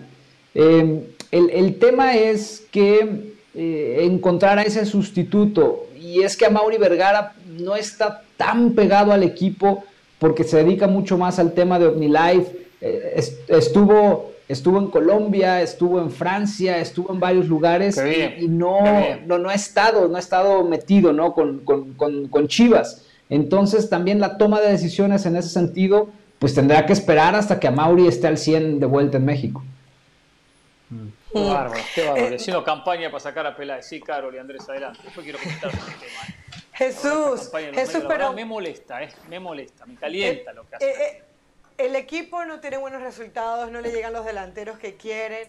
A Mauri no está 100% con el equipo. Cadena es un interino en el que no se confía plenamente. ¿Qué está bien en Chivas? En Chivas es la pregunta, ¿no? Porque yo veía, por ejemplo, la, la, cantidad de gente en el estadio, veía el público y se veían cantidad de vacíos en el Akron. Eh, ¿Realmente qué funciona en Chivas como debe funcionar, aparte de la femenil, que es campeona en parte al gran trabajo de mi amiga Nelly Simón. Pues yo creo que lo, que está bien en Chivas son las relaciones internacionales, porque cada 15 días tienen partido en Estados Unidos. Pero fuera, de eso, fuera de eso no hay, no hay mucho que rescatar. Eh, ahora, buena, buena respuesta, Jesús. Jesús, y, hablando, y, y, evidentemente confiando en ese criterio futbolístico que tienes, porque Decíamos, Chivas no es un desastre, pero a ver, Jesús, le expulsaron a Murillo a Pachuca al minuto 42. Vega termina errando un penalti.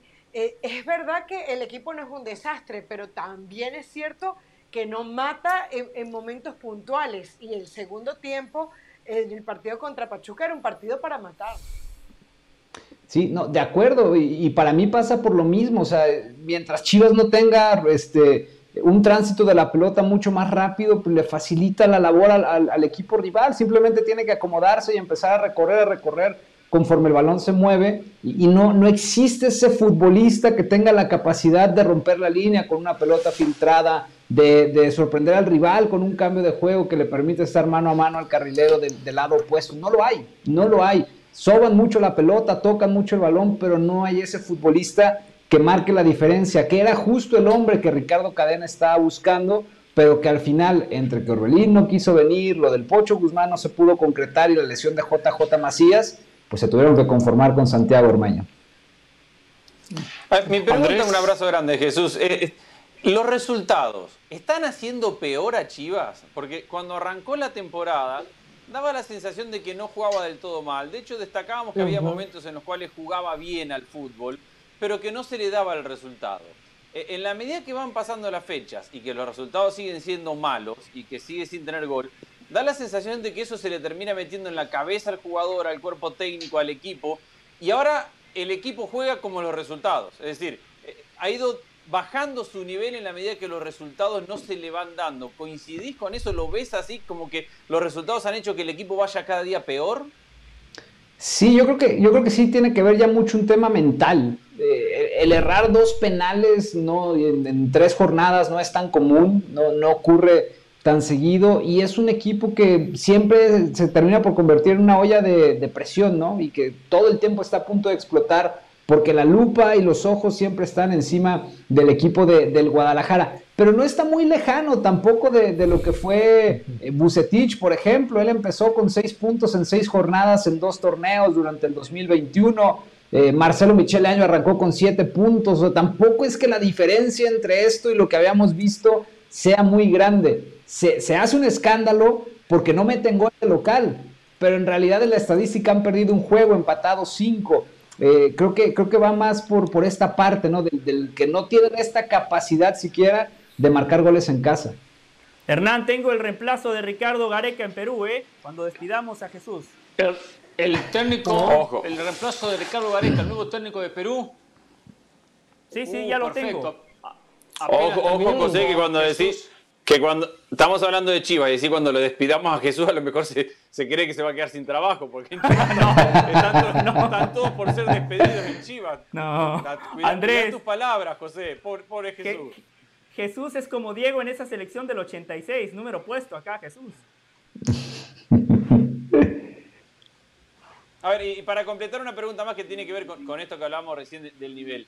Eh, ¿Existe, al menos desde acá, la sensación de, en esta crisis del América y de Chivas, que América tiene mucho más recursos y tiene mucho más, entre comillas, cómodo o fácil salir de esta crisis? Eh, ¿Qué se dice en Guadalajara? Eh, en Guadalajara se cree en que este plantel sea capaz de no, cuando lleguemos a la liguilla todo puede cambiar o la gente empieza a tener una sensación ya de, en un tercio de temporada, este año está medio perdido.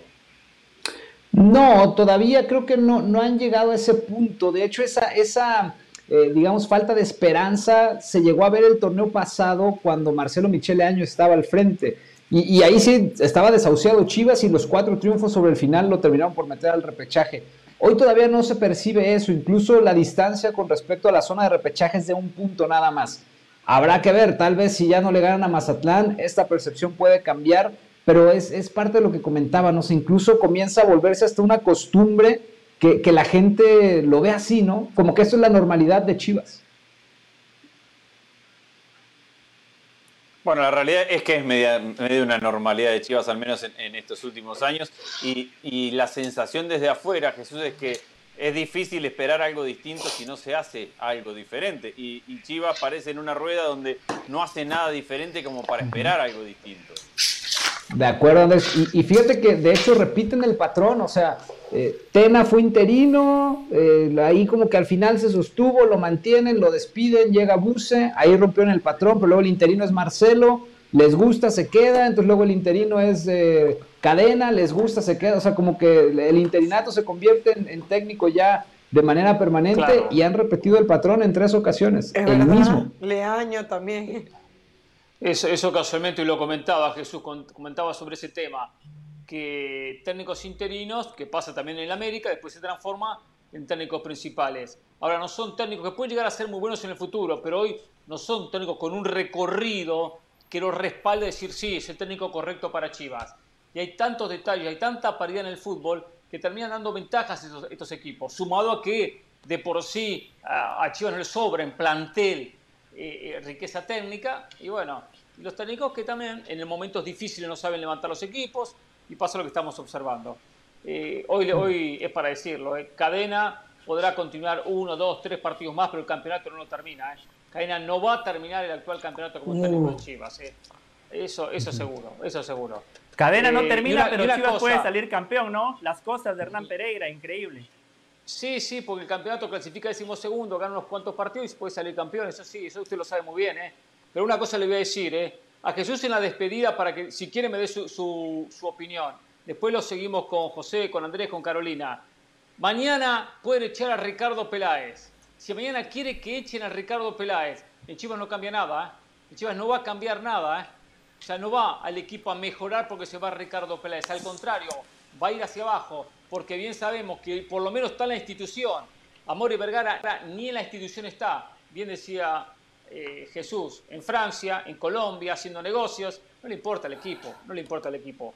Abrazo Jesús, si tiene algo para agregar, bienvenido al tema Peláez. ¿eh? Si no, será hasta la próxima.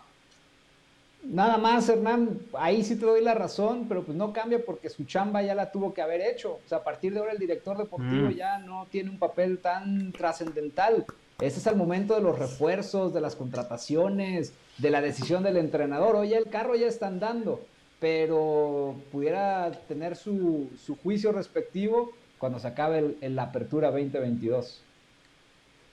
Veremos. Abrazo Jesús Bernal con lo último de el rebaño sagrado. Eh, no se puede dar ventajas en el fútbol y eso es lo que uno siente, que se están dando ventajas.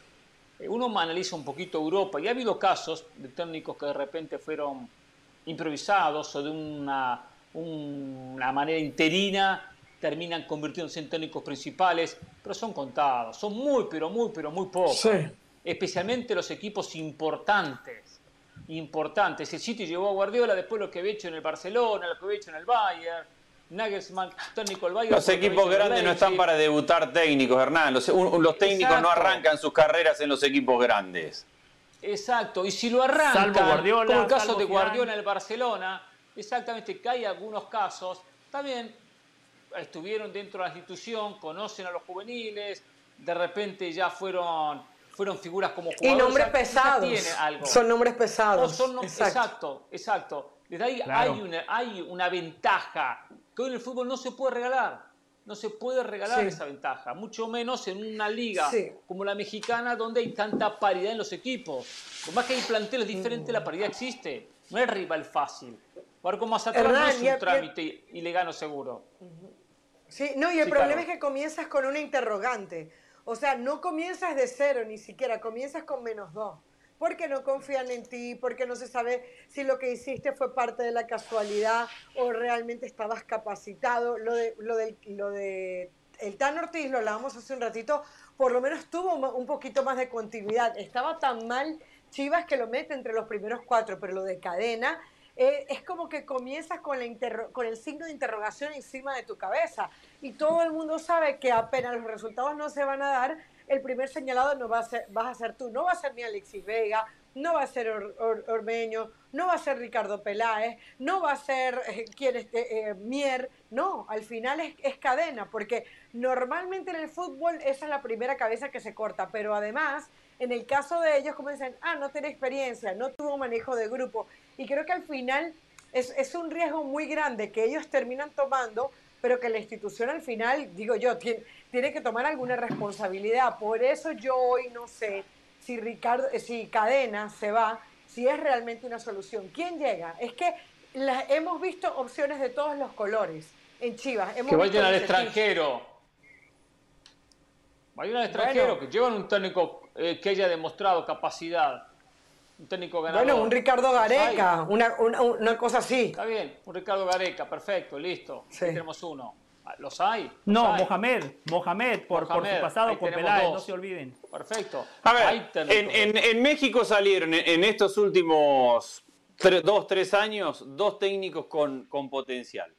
Uno, Jimmy Lozano, que, que lo hablamos en, muchas ocasiones y se le veía el potencial de poder eh, de poder crecer o se le ve el potencial de poder crecer, y otro Ambriz, eh, que, vino a Toluca, que tuvo una mala temporada, le tuvieron paciencia, le dieron los refuerzos y ahora está eh, con un equipo que juega realmente bien al fútbol.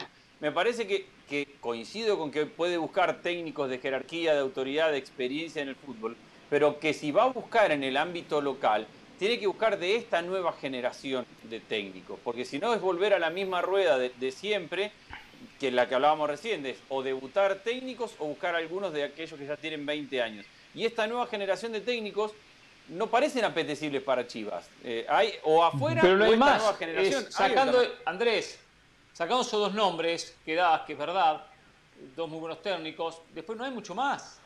Mexicanos Estoy de acuerdo, pero estos dos pasaron en, este último año que podrían haber sido alternativas y Chivas en ningún momento, a eso voy, Chivas en ningún momento estuvo cerca o decidido a decir, vamos por Nacho Ambriz, como fue todo. Supuestamente Lozano en su momento. Lo que pasa, lo que pasa es que Nacho Ambriz ya estuvo en Chivas. Nacho Ambriz, lamentablemente, él ya recibió sus oportunidades en la élite cuando todavía no estaba aprobado. Le dieron a Chivas. Después le dieron al América. Sí, con el América ganó una CONCACAF Champions League, lo cual fue bueno. Eh, pero en el balance general a Nacho Ambriz le faltó. A Nacho Ambriz le ha ido bien con equipos chicos. No hay que confundirse. Con León lo hizo muy bien porque en León no hay mucha presión. Hoy le está yendo bien con Toluca porque no existe esa presión que sí hay con el cambio. América. Pasión, determinación y constancia es lo que te hace campeón y mantiene tu actitud de ride or die baby. eBay Motors tiene lo que necesitas para darle mantenimiento a tu vehículo y para llegar hasta el rendimiento máximo desde sobrealimentadores, sistemas de sonido, tubos de escape, luces LED y más. Si buscas velocidad, potencia o estilo, lo encontrarás todo en eBay Motors. Con más de 122 millones de piezas, siempre encontrarás justo lo que buscas. Y con Guaranteed Fit de eBay, tienes la garantía de que tu pieza quede perfectamente a la primera o se te devuelve tu dinero. Porque con eBay Motors, quemas llantas y no tu dinero. Con las piezas que buscas, a los precios que quieres, tu auto se convertirá en el MVP que te dará el triunfo. eBay Motors. ebaymotors.com. Solo para artículos elegibles se aplican restricciones. También, y también evolucionó, también maduró, ya fue Europa, sí, sí claramente ha ido mejorando. Yo creo que hoy Nacho Ambriz sí sería una excelente opción o para Chivas, o para el América, o para selección, porque ha ido cumpliendo con ese proceso evolutivo. Ha ido recibiendo golpes que hoy lo tienen como un técnico eh, más eh, curtido. Pero eh, muchas veces aquí hay que darle crédito a los directivos. Por ejemplo, lo de Puebla. Fueron y trajeron al Arcamón. Para nosotros, el Arcamón era desconocido. Yo recuerdo cuando el Arcamón llega a Puebla, a ver, ¿quién es Arcamón? Yo no tenía referencias reales del Arcamón. Bueno, del Deportivo Anzuate, y era lo único. claro, imagínese, Caro, el tipo fue con una plantilla, es más, en cuanto a calidad, similar o inferior a la de Chivas. Y hemos visto cómo ha potenciado a los futbolistas desde lo individual. Desde que llegó el Arcamón, ha vendido muchos futbolistas Puebla. Eso, necesita, Chivas. Un técnico probado, pero que también potencie la cantera, porque hemos hablado que Chivas al jugar nada más con mexicanos se le, cuesta, mucho, reforzarse. Ahora que se le lesionó JJ Macías, bien decía Jesús, llega Ormeño, que era la quinta opción de la directiva, así es muy complicado. Por eso Chivas no nada más tiene que velar en el presente, tiene que llevar a un técnico que también trabaje a futuro. Coincidimos. Quiero saber quién es el técnico de la selección peruana tiene la primicia José del Valle. Primero saluda a Dionisio Estrada. ¿Cómo le va Dionisio? Bienvenido. ¿Qué tal? El saludo Hernán. Gusto estar en esta mesa de trabajo. Sé que algunos habían hecho eh, ahí su trabajo como para que no apareciera hoy, pero aquí estamos con mucho gusto, con mucho gusto. Me alegro. ¿eh? Para cualquier cosa. Y sí, tenemos dos cositas pendientes. Nombre y apellido, Dionisio. ¿eh? Venga, cualquier, venga en cualquier momento, ¿eh? Usted llega en cualquier momento, 5 y 24, ¿eh? En cualquier momento aparece como el paracaidista, cae y se va cuando quiere, pero está bien. Igualmente siempre es bienvenido, pese a eso, ¿eh? Tiene disposición, tiene disposición. Lo voy a checar hoy en la noche, lo voy a checar ah. hoy en la noche a picante, a ver si anda muy si salsita espacio, como aquí. Sí. A ver si está si muy salsita espacio, como sí, pero usted sabe que son muchos en la mesa, que el programa dura poco y que bueno, que a veces tampoco les gusta que los interrumpan los compañeros, a diferencia de este programa, entonces hay que opinar y después ceder la palabra. ¿Entiende? Pero bueno, a ver, eh, Del Valle. Ahí, vamos a ver. Federación Peruana de Fútbol. ¿Nos dice usted que ya tiene al reemplazante de Ricardo el Tigre Gareca? Sí, sí, ya, ya lo tenemos, Hernán, un conocido de esta mesa. Todos lo conocemos muy bien. Es peruano, es peruano. Fue futbolista, y la verdad que era un central férreo, fuerte, pero tenía un toque de balón fantástico. Un, la verdad, un adelantado para su época. Viene de dirigir en México. Es un técnico que tiene un lugar especial en la historia del fútbol mexicano porque pudo romper con esa racha negativa de 23 años. Ya hay acuerdo oh. total. Aquí le estoy dando ya todos los detalles. Me dicen ya hay acuerdo.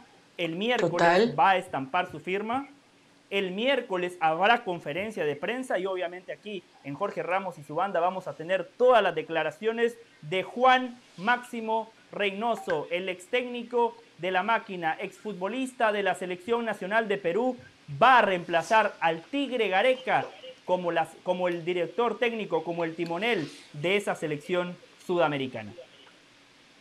Así que bueno, Juan Reynoso, el ex técnico de Cruz Azul, técnico de la selección peruana de fútbol. Bueno, es bueno esto. Primero me gusta que Perú no haya perdido tiempo. Se viene el Mundial, Perú no está clasificado, lo mira por televisión. Sin embargo, ya define técnico. No está en eso de que me ahorro unos meses sin técnico, soy en la fecha FIFA, que hay, que trabajar, hay que trabajar. Em, habían apostado unos cuantos, o se mencionaban algunos técnicos argentinos.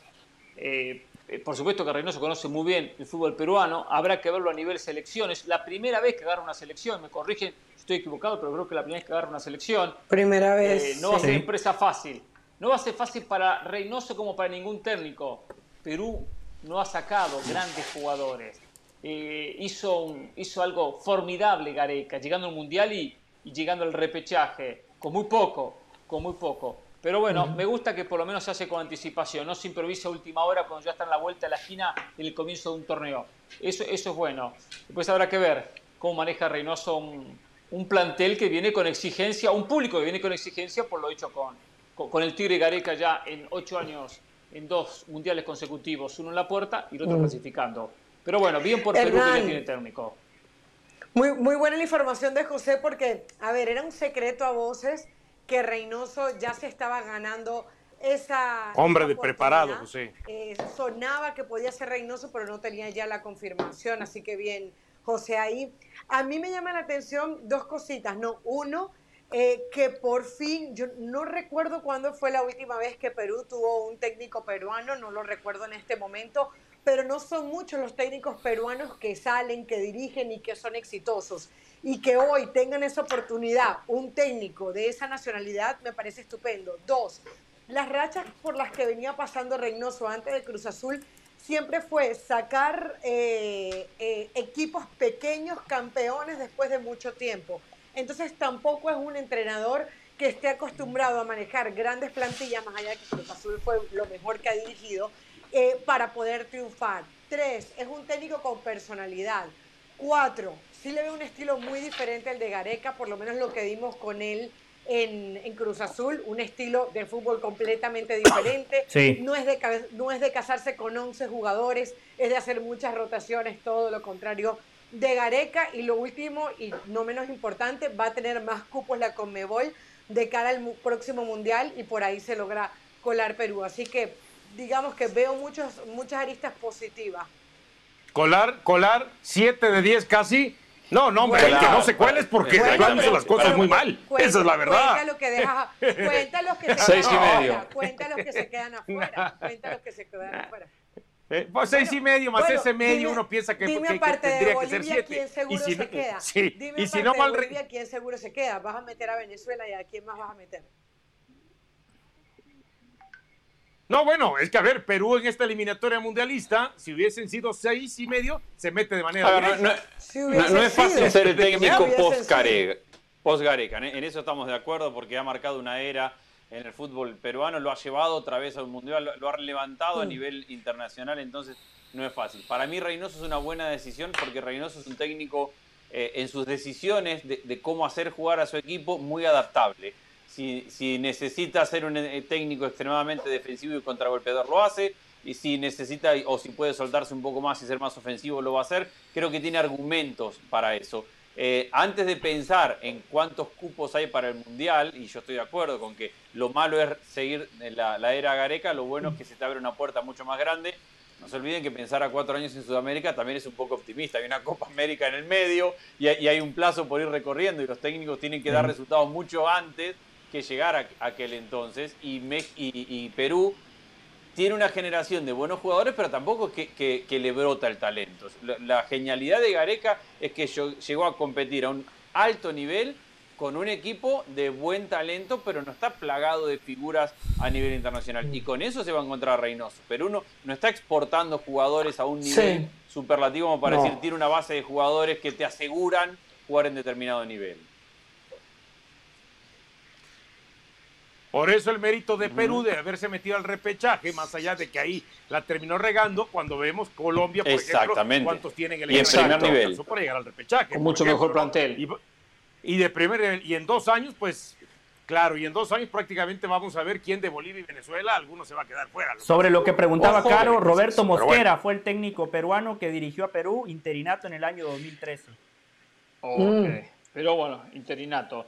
Ojo, eh, lo que mencionaba Andrés, ojo que si la eliminatoria, y esto se puede definir en este mes de agosto, eh, previo al Mundial se va a definir, si se, llega, si se llega a jugar todos contra todos, podría comenzar en marzo del 2023, o sea, previo a, la Copa América, porque necesita mucho más. Ya, la vuelta a la esquina.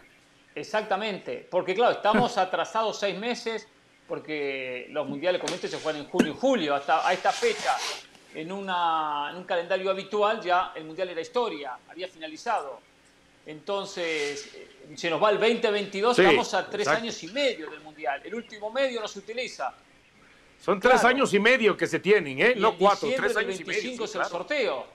Diciembre del 2025, por lo tanto son tres años a partir del 2023 para jugar la eliminatoria.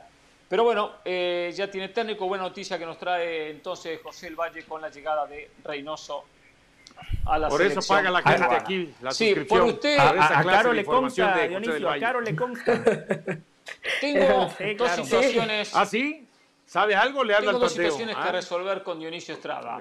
En una va a perder de lleno, ya perdió, internamente lo perdió, pero bueno, no va a querer asumir la derrota porque él es un cabezadura, pero esa la voy a dejar para después. Voy a intentar que se vayan ganador.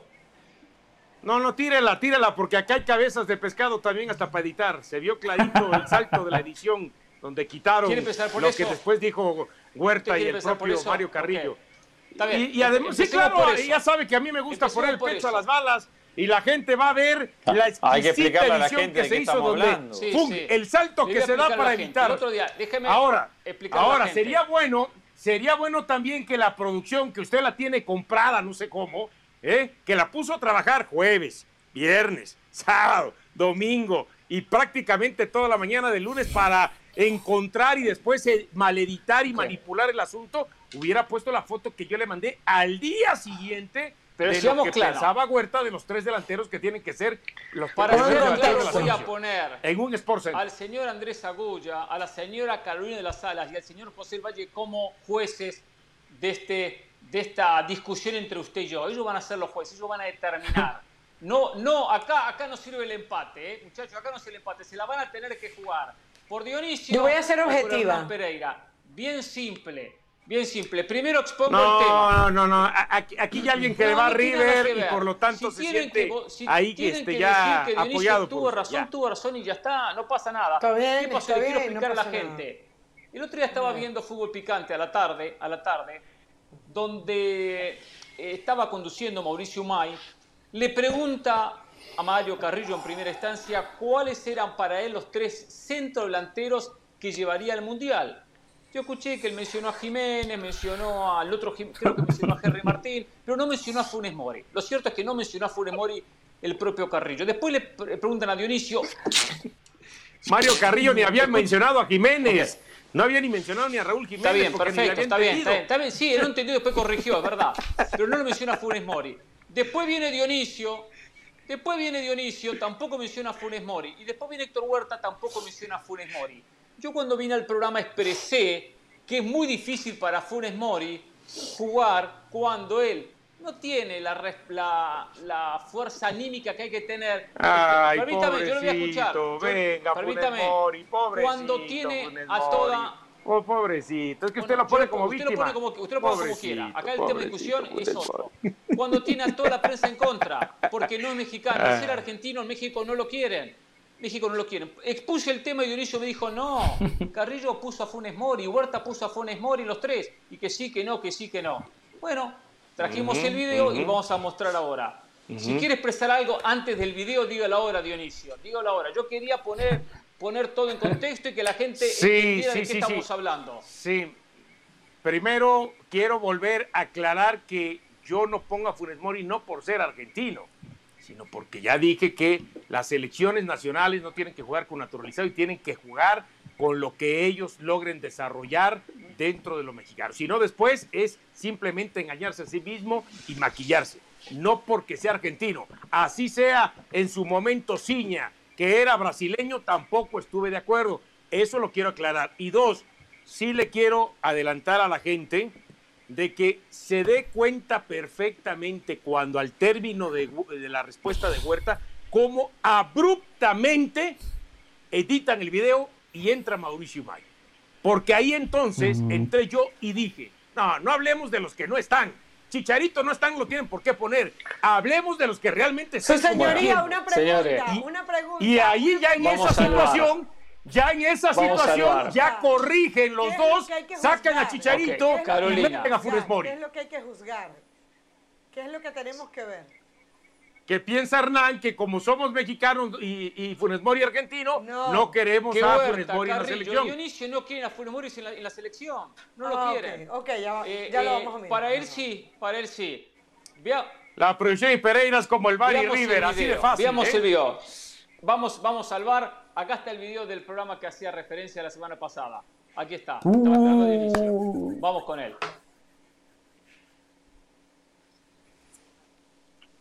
Ah, correcto.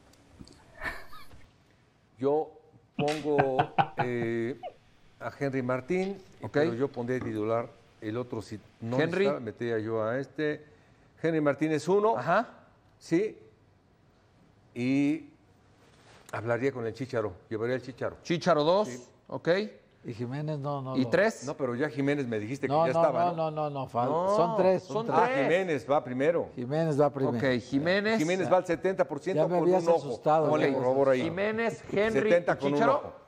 ¿Mande? Henry Chicharo. Ok, tú dejas a Funes- Santiago Funes Jiménez Mori y a Santiago. y a Rogelio Funes Mori. Los dejas fuera. Sí, los dejo fuera. A los Wow. dos. Tres. Dionisio. Sí, mis tres los tengo, pero yo te, que quede claro, a mí No nunca me han gustado tanto, no pienses los tanto. naturalizados en la selección, daño. por lo tanto no llevaría a Funes Mori. Ok, Yo. Está bien. Pero sí llevaría a Raúl Jiménez, Ajá. a Santiago Jiménez, Santi. y bueno, y ahí ya no queda otra que Henry Martín. No queda otro. o sea, Sí, claro. diciendo- Sí, como porque a ver, te estoy sacando a migajas, Funes Mori. ¿no? Estoy sacando a Funes Mori. Estás diciendo porque como no me gustan los naturalizados. Que Ormeño es el quinto, pues espérate. Entonces es- Le estamos preguntando sí, si sí, va a sí. jugar hoy. Dionisio y dice, está no, como- sí va a jugar, pero bueno, es el quinto Ormeño porque no lo querían. Y, Dionisio Y está como escuchando a la familia, Oye. bueno, por favor. Pero yo porque no me gustan los naturalizados en la selección. Entonces, por eso lo pongo. Mau, elegimos a nuestro gusto. A ver, tus tres. A ver, ahí van mis tres. No, Pas- pero yo basado en los cuatro que Pasado, presente y futuro, fíjate. A ver. Pasado, presente. Yo llevaría a Chicharito. Ah, ya perdió Raúl realidad. Jiménez y Mm. el Chaquito Jiménez. Entiende que es, que es nada más un ejercicio aquí de diversión. Sí. No es un No, ejercicio. yo, yo, yo aunque de sea de diversión me acerco a lo más real. No, A no. lo- Para, Para mí van ti, a para ser ti. Raúl Jiménez. Santiago Jiménez y Rogelio Funes Mori. Van a ser los tres delanteros del equipo mexicano. Sí.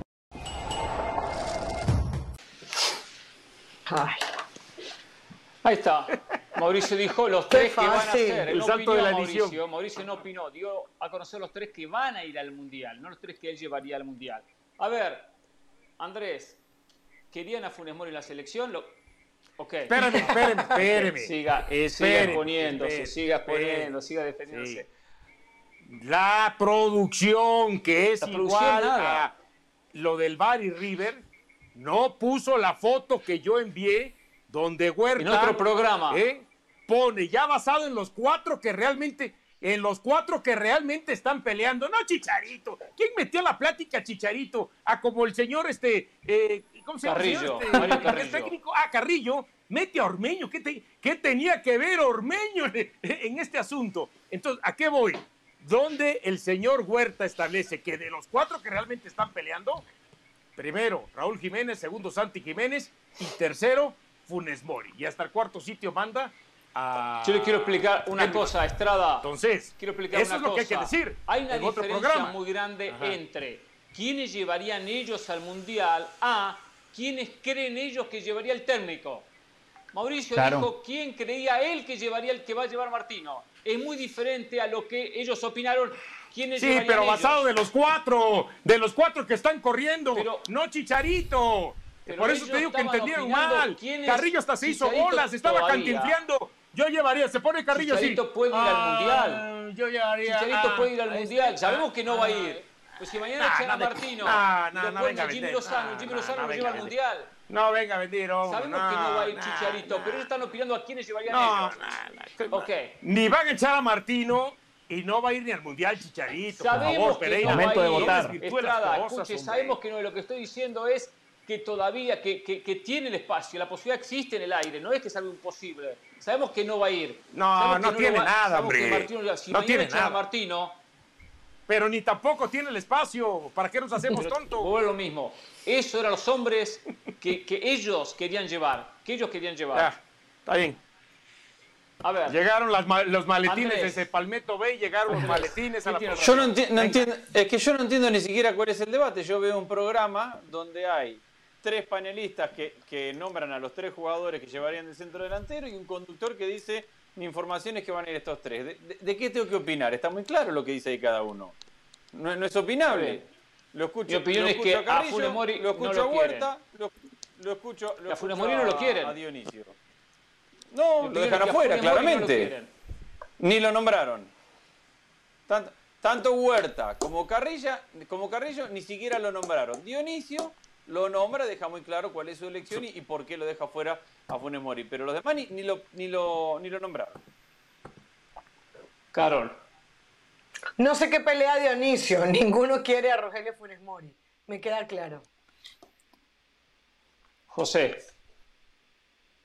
Dionisio aplicó la gran Sague. ¿Recuerdan cuando Sague dijo, le hicieron Photoshop al video? Dionisio está culpando a la producción. Aquí, Dionisio, Dionisio, amigo de la preparación, la verdad, usted se equivocó. Hernán Pereira lo que dijo ese día fue, los escuché en fútbol picante y nadie ponía a Rogelio Funes Mori en la lista del Mundial. Y en este video, no, nadie, este video nadie quiere, queda claro que, ninguno de los panelistas, salvo el señor Mauricio May, que dio información y no opinión, ninguno de ustedes tres puso al señor Rogelio Funes Mori, por lo cual, Dionisio, este debate lo ganó el señor Hernán Pereira, usted se equivocó, le falló la memoria, esa memoria de elefante que tiene, le falló ese día. No, no me falló la memoria. Yo dije que después de que termina de contestar Huerta y entra otra vez Imay, ahí editan el video donde los dos, al final de cuentas, sacan a Chicharito porque no estaba en competencia, no es el delantero. Lo mismo dijo Sague. Sabemos cuáles son lo los cuatro mismo dijo Sague. Photoshop de video eh, en competencia. No dijo lo mismo Sague. No, no es Photoshop. Aquí fue edición. Lo otro no, una cosa es Photoshop y otra una mala edición, manipulación del señor Pereira. Llegaron los maletines desde Palmetto Bay y desde que. Pero si Dionisio también quiere a Funes Mori, ¿cuál es la pelea? Exacto. Ah, no, por el tema de Huerta que dice el señor Pereira que absolutamente nadie quiere a Funes Mori. Al final, Huerta y Carrillo cambiaron, quitaron a Chicharito porque ya no corre. Cerramos el capítulo, cerramos el capítulo. Antes de meter en tema PSG, quiero hablar del tema también Cristiano Ronaldo. Em, hmm. Me contaban por aquí, señor Dionisio Estrada, usted tiene información ligada a Diego Laines y su padre en esta llegada al hmm. Braga de Portugal. ¿Qué puede compartir con nosotros al respecto? Chirrió. Ah, ¿Me contaron? no, me contaron la información. Me contaron que usted tiene información. No me contaron, no sé la información. Me contaron que usted tiene información, que usted maneja. No, no, déjeme, déjeme, déjeme ponerlo en contexto. Déjeme ponerlo en contexto, Dionisio. Carolina de las Alas. Sí, porque para ver si recuerdo. Mencionó, mencionó que el padre de Diego Laines tuvo un enfrentamiento con el ingeniero Pellegrini y que se comentaba era una de las causas por las cuales el ingeniero no le dio mucho vuelo a Diego Laines. Yo dije, yo dije aquí y lo sostengo y lo miro a los ojos Dionisio, que usted tiene información de cómo se comporta el padre de Diego Laines. Si usted lo quiere contar, adelante, si no, calle para siempre. Después se quejan que viene poco Dionisio. Mira, mira cómo bueno, pero Sí, sí, sí, sí, no, no. Sí, sí, sí, sí. No, va a tener que ir a hacer este, eh, nuestro, canal de YouTube. No, pero a ver, pero esto más que ver con el tema de Pellegrini este, y el papá de Laines, sí es cierto que el papá de Laines este, ha influido eh, desde que estaba justamente en el América en ciertas eh, decisiones, y no es que en todas, de su hijo. Y no ha tenido, no ha, este, perdón, no ha tomado esas buenas decisiones. Entonces, al momento de influir un papá de Laines que yo recuerdo que tío cuando tuvo un equipo de eh, segunda división en Tabasco, este, jugaba el papá de Laines ahí y, se llevaban muy bien. Después poco a poco pues sacó a los hijos de ahí, se vino a vivir en la capital, pero de ahí él cambió. O sea, el papá que también se llama Mauro, tal como el primer hijo, este, eh, sí como que se volvió más este, intransigente, se volvió más inflexible, se volvió un poquito más este, virando del hombro hacia abajo. Y bueno, y entonces la situación pasa así. Él cuando decide en lugar de ir a Holanda, ir a España, dice a España. ¿Por qué? Porque España este, eh, le entendemos perfectamente al idioma, es un país al que queremos este, vivir y, estar de, eh, mucho tiempo, y, perdón, vivir desde hace algún tiempo y queremos ir mejor eh, para allá. Y entonces este, esas decisiones y esas a veces como que arrebatos que pueda tener el papá de Diego Laines no le han ayudado a Diego, y ya lo decía en el tema de Pellegrini. Sí se ha vuelto algo, ¿cómo decir? Es que eh, la palabra es muy especial y no se puede decir al aire tan fácilmente, pero sí se ha vuelto muy especialito el papá de, Diego Laines y por eso los constantes eh, choques con algunos directivos. Es más, es más, con Miguel Herrera, cuando no lo ponía, sé por ahí que el papá de Laines le llegó a reclamar a Miguel oh. Herrera y le llegó a decir que cómo es posible que no utilizara a su jugador hijo. teniendo ciertas cualidades. Entonces, ¿qué hizo Miguel Herrera? Justamente, ah, sí, pues aquí demostrar, aquí el que manda en el vestidor soy yo, a mí nadie me viene a imponer y a exigir, y por eso hubo partidos que decía, bueno, pero ¿por qué este Miguel Herrera no mete a Diego Laines? Justamente tiene que ver con la actitud que en su momento, o ciertos reclamos que le hizo el papá de Diego Laines a Miguel Herrera. Perfecto, sí, y eso muchas veces juega en contra del futbolista. Muchas veces juega en contra del futbolista. ya tiene algo más de inicio que se está guardando, pero bueno, la manejó bien, la manejó bien. Señores, cambiamos el tema. A ver, ganó el PSG ayer, le ganó 4 a 0 en Nantes, se quedó con la Supercopa francesa, un gol de Messi, dos goles de Neymar, uno de Sergio Ramos para un contundente triunfo. Es cierto, hoy decía es el torneo menos importante de los que va a disputar el Paris Saint Germain, pero me dejó buenas sensaciones y tengo también la sensación que este PSG, con un Messi que va a rendir mejor que el año pasado, ya empezó mejor, ya empezó mejor, con un Neymar que también va a rendir más que el año pasado y que los últimos años, producto un poco por el contagio que le puede transmitir eh, Messi, sumado al compromiso de ambos de tener una muy buena Copa del Mundo, sumados a un Galtier que uno no pretende que golee todos los partidos, pero tengo también esa sensación que va a ser más que lo que hizo Pochettino, que el equipo, los partidos que tiene que ganar, lo va a ganar con más autoridad que con el sufrimiento que ganó muchos el torneo pasado, independientemente, la liga, independientemente que sacó una buena ventaja de puntos.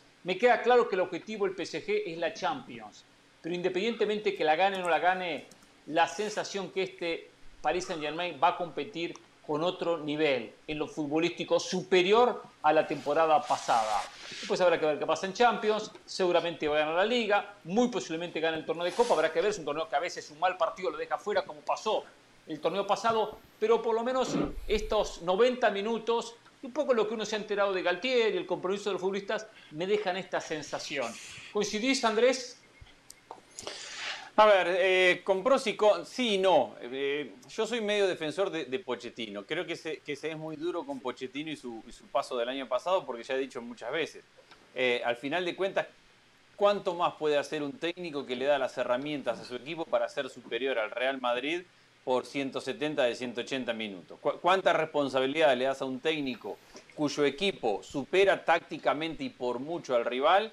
Que Messi termine fallando un penal en el primer partido y que Donnarumma regale una pelota en el segundo a Benzema, porque si no, no había manera de que el Real Madrid, o no parecía haber manera de que el Real Madrid lo ganara. Entonces yo soy defensor de, esa crítica férrea que hay sobre Pochettino, de que no lo encontró, de que el equipo lo superó, de que le quedó grande a mí no me parece, es verdad que en la Liga A por momentos no brilló y que por momentos dio, dio sensación de estar buscando el equipo, pero al final de cuentas, si todos coincidimos en que hay que medirlo en Champions, al campeón lo superó ampliamente desde lo que al técnico le corresponde. Después la ejecución le corresponde a los jugadores y llega un momento donde el técnico llega hasta acá con su trabajo y de acá para ahí eh, está el jugador que ejecuta. Dicho esto, hay cosas buenas y malas que le veo a Galtier. Eh, primero hay una idea muy clara, segundo creo que ayer se le facilita, entre comillas, el tema de no tener Mbappé, porque el gran conflicto o el gran tema que tiene este equipo es cómo construir un equipo que juegue con tres jugadores que no defienden, que son Messi, Neymar y Mbappé, o, que no cumplen la fase defensiva. Mbappé estaba suspendido en el día de ayer, juega Sarabia, Sarabia te da un movimiento defensivo que no te van a dar ninguno de los tres titulares. Y antes del primer gol lo vi sufrir bastante en defensa. Esa defensa de tres con dos carrileros tan adelantados, vi que por momentos el Nice, por muy poco talento, mucho menos talento, le ganaba la espalda por las bandas y le generó algún susto. Hay un par de pelotas que saca Donnarumma, una que sale a hablar con Messi porque Messi hace una mala recepción y, terminan, no sé si discutiendo, pero hay un intercambio de palabras Messi y Donnarumma. Entonces yo sería, soy un poco más cauto a la hora de, ver lo que va a pasar. Sí es verdad lo que decís, el tener a un grupo de jugadores que sueñan y aspiran a un mundial grande, encontrando en esta primera fase de la temporada su preparación para el Mundial es un, es un gran motivo de, tener buenos movimientos y, buenas sensaciones. También habrá que ver qué pase cuando muchos de ellos vengan decepcionados del Mundial y se juegue la hora de la verdad con el Paris Saint Germain en la próxima temporada. O sea, soy un poco más cauto de lo que, de lo que sos vos. José. A ver, ayer o el fin de semana, mejor dicho, el Paris Saint Germain le ganó a un equipo al cual le sacó 31 puntos de diferencia la temporada pasada.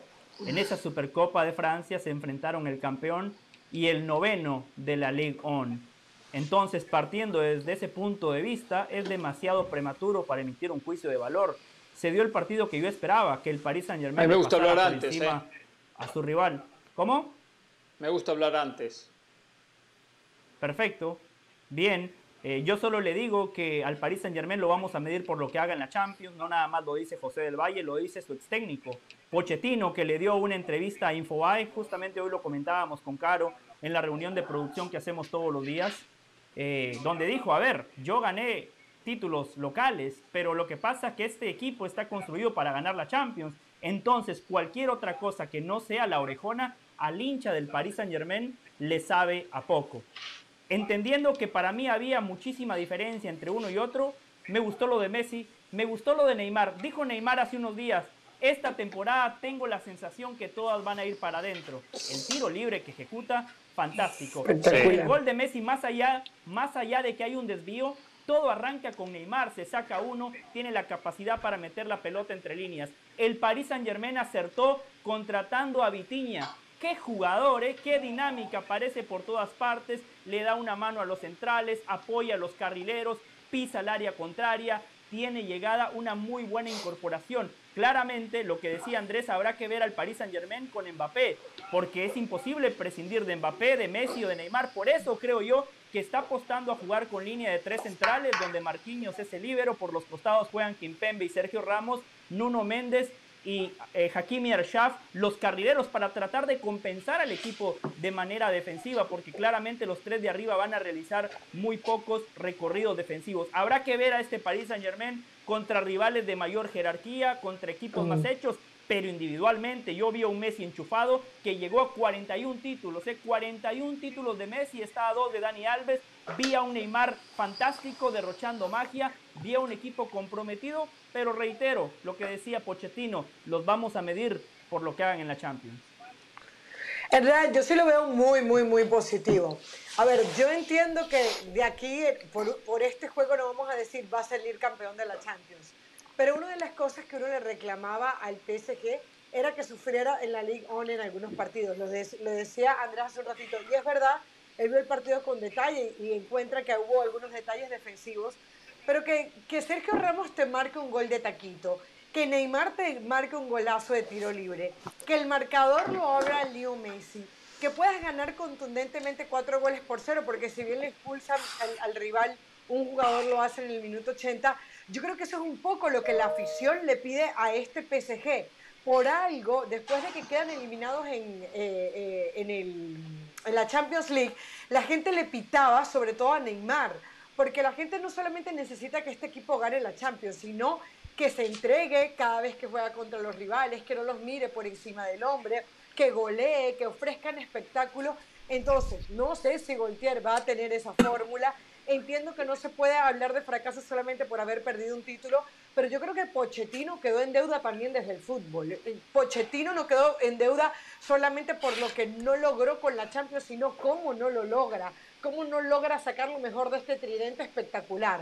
Entonces yo sí creo que evidentemente, aunque esto no vaya a ser una muestra de lo que va a hacer el equipo de Gultier, da para las buenas sensaciones, da para pensar que los jugadores probablemente por fin estén conectados, da para pensar que tal vez vayamos a ver la mejor versión de Neymar, que puede desaparecer con los meses, puede ser que se puede relajar después del Mundial, probablemente, pero nada como comenzar un título o un año ganando, gustando y goleando, y yo creo que eso el PSG al final lo obtuvo.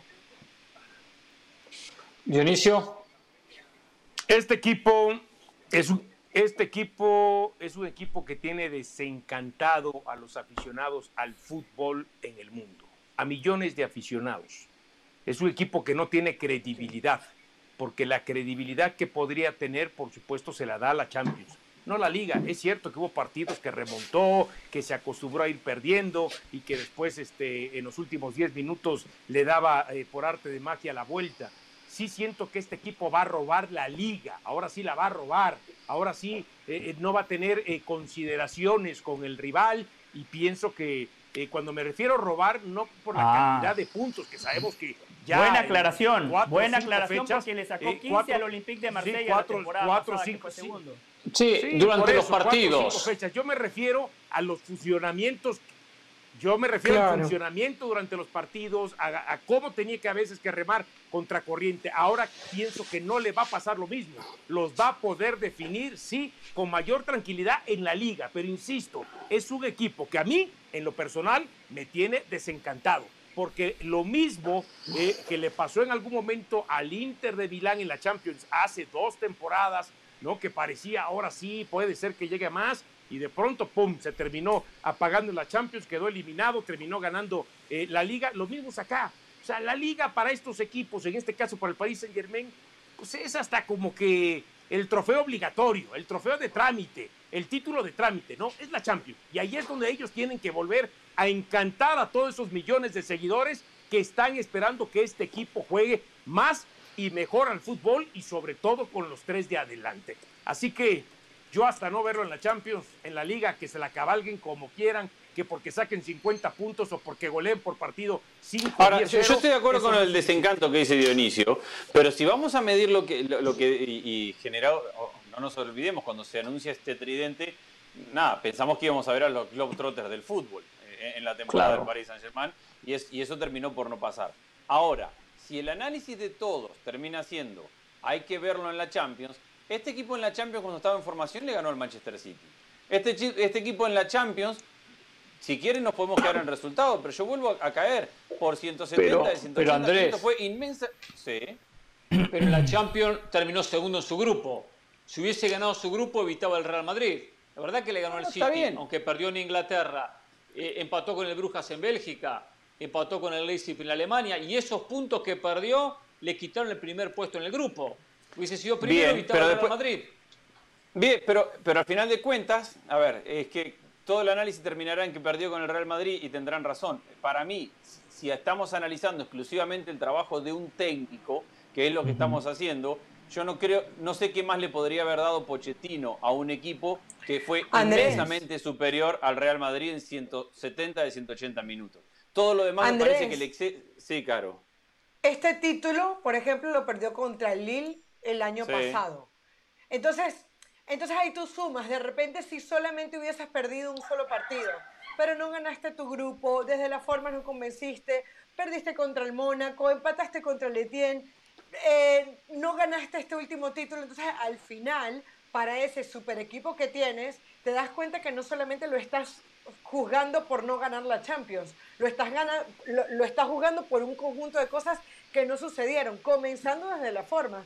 ¿Cuándo vimos a ese PSG que nos encantara con Messi, Neymar y, Mbappé? Sobre eso quiero decirle algo, Caro. Ah, ah, sobre eso nunca lo vimos, algo, eh. Nunca lo vimos. Entonces yo creo que tampoco nos podemos quedar con el Pochettino que no ganó la Champions y, todos son los malos de la película porque los juzgamos por ahí. No, yo creo que hubo otras cosas que no ayudaron a Pochettino. Nunca lo vimos, estoy de acuerdo con Caro. Ahora analicemos el por qué, ¿no? Messi es anunciado en agosto. Messi debuta en septiembre, una semana antes de la fecha FIFA con Argentina. Después de ese debut, va, tiene que realizar ese viaje transatlántico con Argentina, regresa al París Saint Germain, descansa y juega unos minutos. Cuando está agarrando ritmo, se viene la fecha FIFA de octubre. En noviembre pasa lo mismo. Neymar se lesiona dos meses y medio. A Messi le da COVID en diciembre. Entonces, Pochettino tuvo muy poco tiempo para trabajar con el tridente. Si analizamos, al Tridente lo vimos muy poco justamente por eso. Y cuando los vimos, ninguno estaba en plenitud. O Messi venía saliendo del COVID, o estaba cansado. Neymar venía saliendo de una lesión. Mbappé fue el más regular de, los tres. Pero yo creo que eso también le, pasó una factura grande a, Mauricio Pochettino. Yo digo que no hay análisis con el Paris Saint-Germain. ¿eh? Es al final de cuentas lo que, lo que caemos todos desde el análisis principal. Con este plantel y con estos recursos y con esta inversión, si gana la Champions está bien y si, pierde, no, no hay análisis ya está, no cumple. Y, creo que ahí se es así de cortito el análisis que se hace porque es el análisis que hacen ellos mismos adentro del plantel. No, pero, pero, pero, pero Andrés, pero no es porque no es si gana la Champions todo bien y si, y si no la ganan no, entonces está todo mal. No, es las sensaciones que terminan dejando. O sea, al final de cuentas, entiendo lo que tú dices, superó al Real Madrid 160 minutos, pero no es posible que en los 30 minutos, ahí no, nunca vimos a jugadores que tuvieran la experiencia como la tienen, como Messi, como Neymar o como Mbappé, que han sido campeones del mundo, campeones de Copa América, este, y algunos otros campeones este, con, eh, en otros equipos, pues parecería cuando el Madrid le come el mandado, cuando le termina dando la vuelta y cuando le termina eliminando, como si hubiera sido un equipo de novatos, como si hubiera sido eh, jugadores de barrio. A eso me refiero.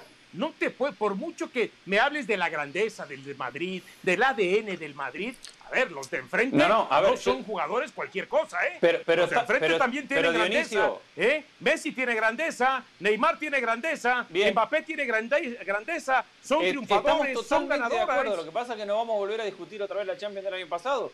Estamos tan de acuerdo que mi punto es, veamos a los jugadores en vez de al técnico que el técnico, repito, no tiene la culpa Pochettino que Messi patee mal un penal.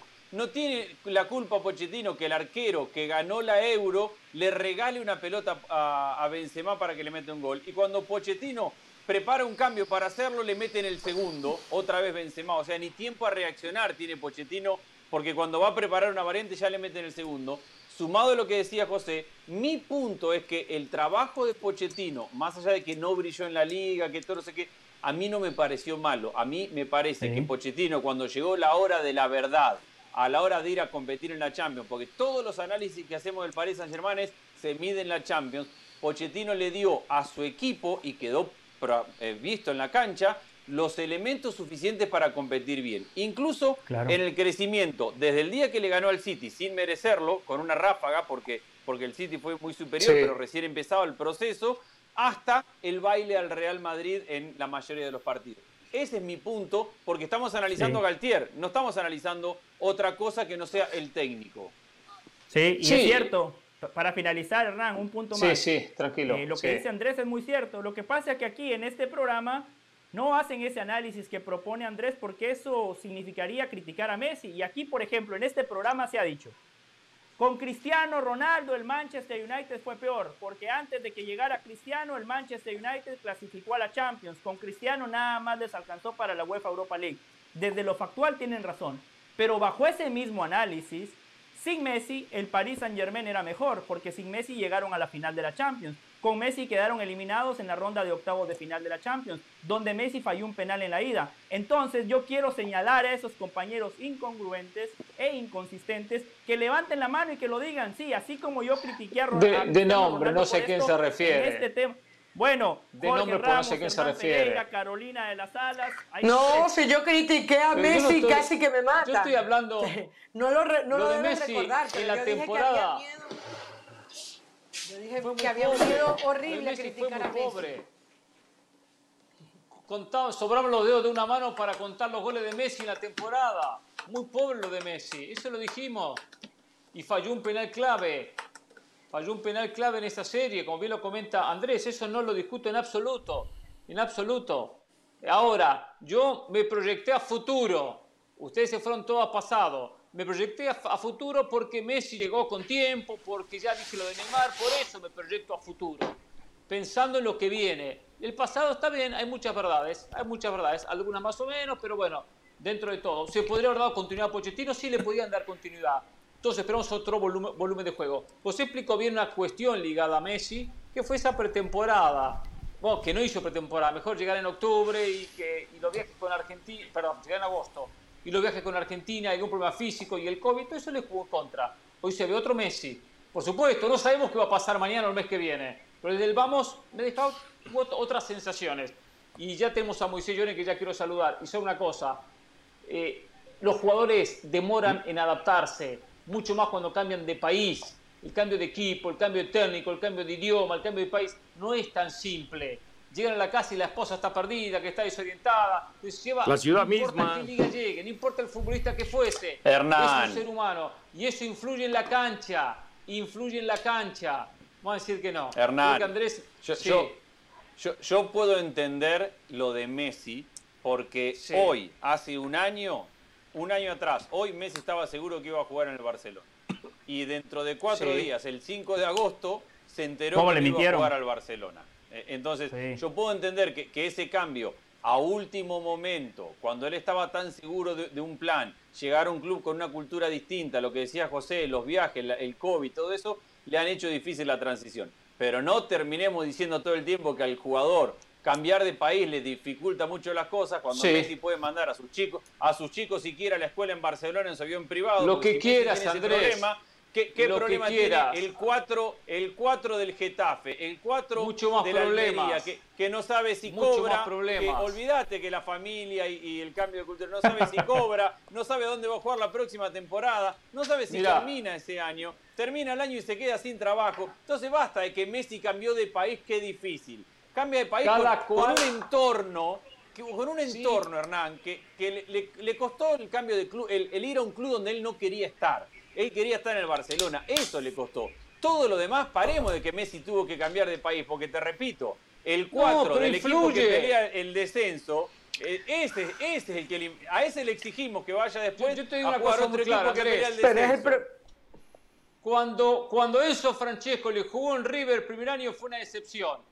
Enzo Francesco le la rompió. Y fue otra vez River, otra vez River. Muy bien de eso. Así hay millones de casos. Jugadores que llegan primer año no les va bien. No les va bien por muchas circunstancias, por muchos factores. Y no había cambiado ni de idioma, es solo de Uruguay y Argentina. ¿eh? Como ese caso hay millones que la primera temporada no les va bien y después a partir de la segunda se sienten más cómodos, se sienten más arropados. Primero miran y, miran con desconfianza cómo están mirando a ellos. No saben si son El Salvador o si el grupo los quiere, los acepta. Hay muchos factores que representan la adaptación a un nuevo grupo. Imagínate el lateral del Empoli. ¿Cómo se nota que no, pero basta, que ya pero basta de estar comparando así, está como Chile, a ver cada vez que perdían No, no, pero el lateral del Empoli No, crisis también. el hambre que hay en, en, en Paraguay. No, no, no, no. yo, yo nada más quiero, yo antes de que presente usted, yo antes de que usted presente al señor Moisés Llorén, quiero establecer lo siguiente. Me dejo de llamar Dionisio Estrada o mi nombre artístico en Estados Unidos, Robbie Si el señor, si el señor Moisés Llorens eh, va a venir a decir aquí de que el Paris Saint Germain no es candidato a ganar la Champions. Robbie Me dejo de llamar si no lo dice. Moisés Llorens, buenas tardes, ¿cómo le va? Me gusta mucho. bien, muy bien, buenas noches. las vacaciones?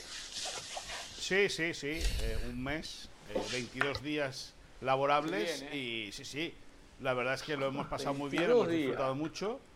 Estuvimos en ¿eh? visita en Miami, vimos a quien, o pudimos ver a quien se dejó ver, a quien tuvo ganas de dejarse ver y a los que no, pues no los pudimos ver. me fui de vacaciones a propósito. Le hablan Pereira, le hablan Pereira. Me fui le hablan Pereira. Usted es como el papá de vacaciones a ¿eh? propósito porque sabía que llegaba Moisés Llores. Y como no me iba a invitar a comer, agarré, me fui de vacaciones. Por eso es que no nos vimos y no nos encontramos con Moisés. Tampoco, por cierto, recibí ningún mensaje. ¿eh? Empezamos a pasar factura. Tampoco ningún mensaje, voy a Miami a ver si nos vemos, bla. Absolutamente nada, ¿eh? Yo tampoco ningún mensaje, está bien físicamente, tuve unos problemas de salud este 2022, tampoco ningún mensajito, estás recuperado, estás mejor, que tuve el COVID, tuve problemas en, una, en riñón, no, nada, ¿eh? Tampoco nada, ¿eh? Pero tranquilo, pasamos factura, bueno, listo. No, pero yo sé por qué. No, es que no es que, un momento, no es que no es que no mandase ningún mensaje, es que tú no lees los mensajes, que es diferente. Si, si, quieres seguir cobrando, facturas, ¿eh? No, Hernán, ni los por qué.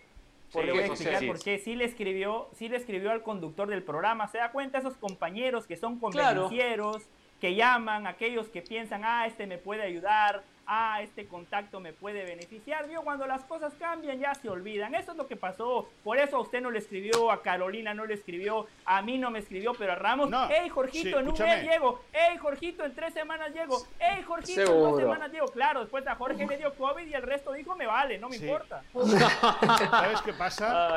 ¿Sabes qué pasa?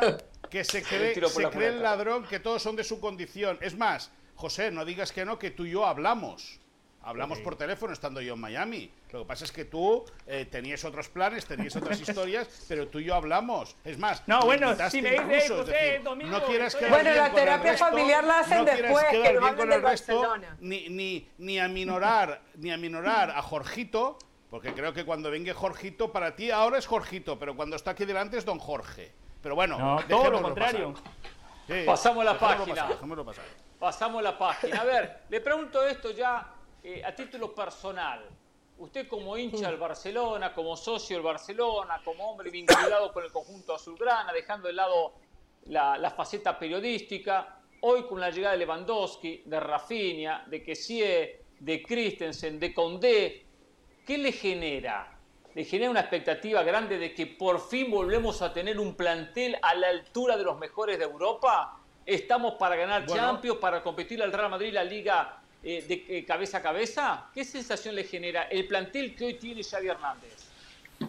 Bueno, me, genera eh, incertidumbre por saber si Xavi está realmente capacitado para, más allá de los amistosos, para hacer jugar muy bien a un equipo en el cual tiene unos miembros y tiene una base realmente espectacular. Bueno, vamos a ver, es decir, ayer te cuento y os avanzo, ayer el Barça entregó toda la documentación a la liga, y ahora, con el anuncio de, la tercera palanca eh, económica solicitada por el club, vamos a ver si la liga acepta o no la inscripción de todos los jugadores. Todo hace creer que sí, pero eh, veremos qué es lo que decide Tebas. Es, es la pugna, por lo que le llaman en el Camp Nou, de la materia gris, ¿no? Es decir, no es blanco ni negro, es un gris. A ver qué tonalidad de gris le ve a los números Javier Tebas en diferencia a la que ha presentado el Barça.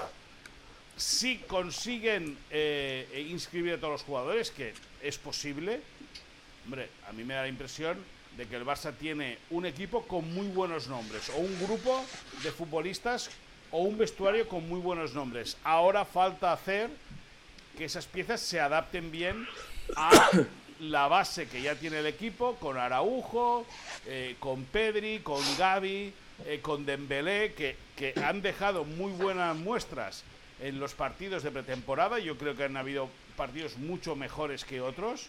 Pero bueno, la, la, la, hinchada del Barça está esperanzada. Yo creo que la gente sabe que ganar a Champions es muy difícil, pero sí que eh, le da como para creer que pelear el título de Liga al Madrid es viable, más teniendo en cuenta que el Barça en una temporada tan mala como la del año pasado, bailó al Madrid en su estadio y si no es por un arbitraje, dejémoslo así, calamitoso en Vigo, pues a lo mejor al Madrid le habrían entrado los nervios. Y hay que mencionar a Fati, que también sería hasta un sexto refuerzo, tomando en cuenta que la temporada pasada prácticamente ni la jugó. Entonces, estamos diciendo, Moisés, que si mueve la palanca correcta, y me refiero a cuestiones económicas, sin vender jugadores, podría escribir estos salarios, estos altos sueldos en la Federación Española, en la Liga. No, la Federación no, en la Liga. En la liga bueno, en la Liga, por eso, en la Liga, claro, eh, sí. Eh, sin tener que desprenderse. si se desprende, mejor, porque para tener un Titi pagándole sentado en el banco de suplente, mejor que se desprenda. Pero quiero decir, sin obligación de tener que desprenderse de algunos jugadores podría llegar a tener esa posibilidad Barcelona. No, no, pero, pero, pero no, no, escucha una cosa, eh, Hernán. El Barça tiene 36 futbolistas en ficha a día de hoy, o 36 futbolistas del primer equipo.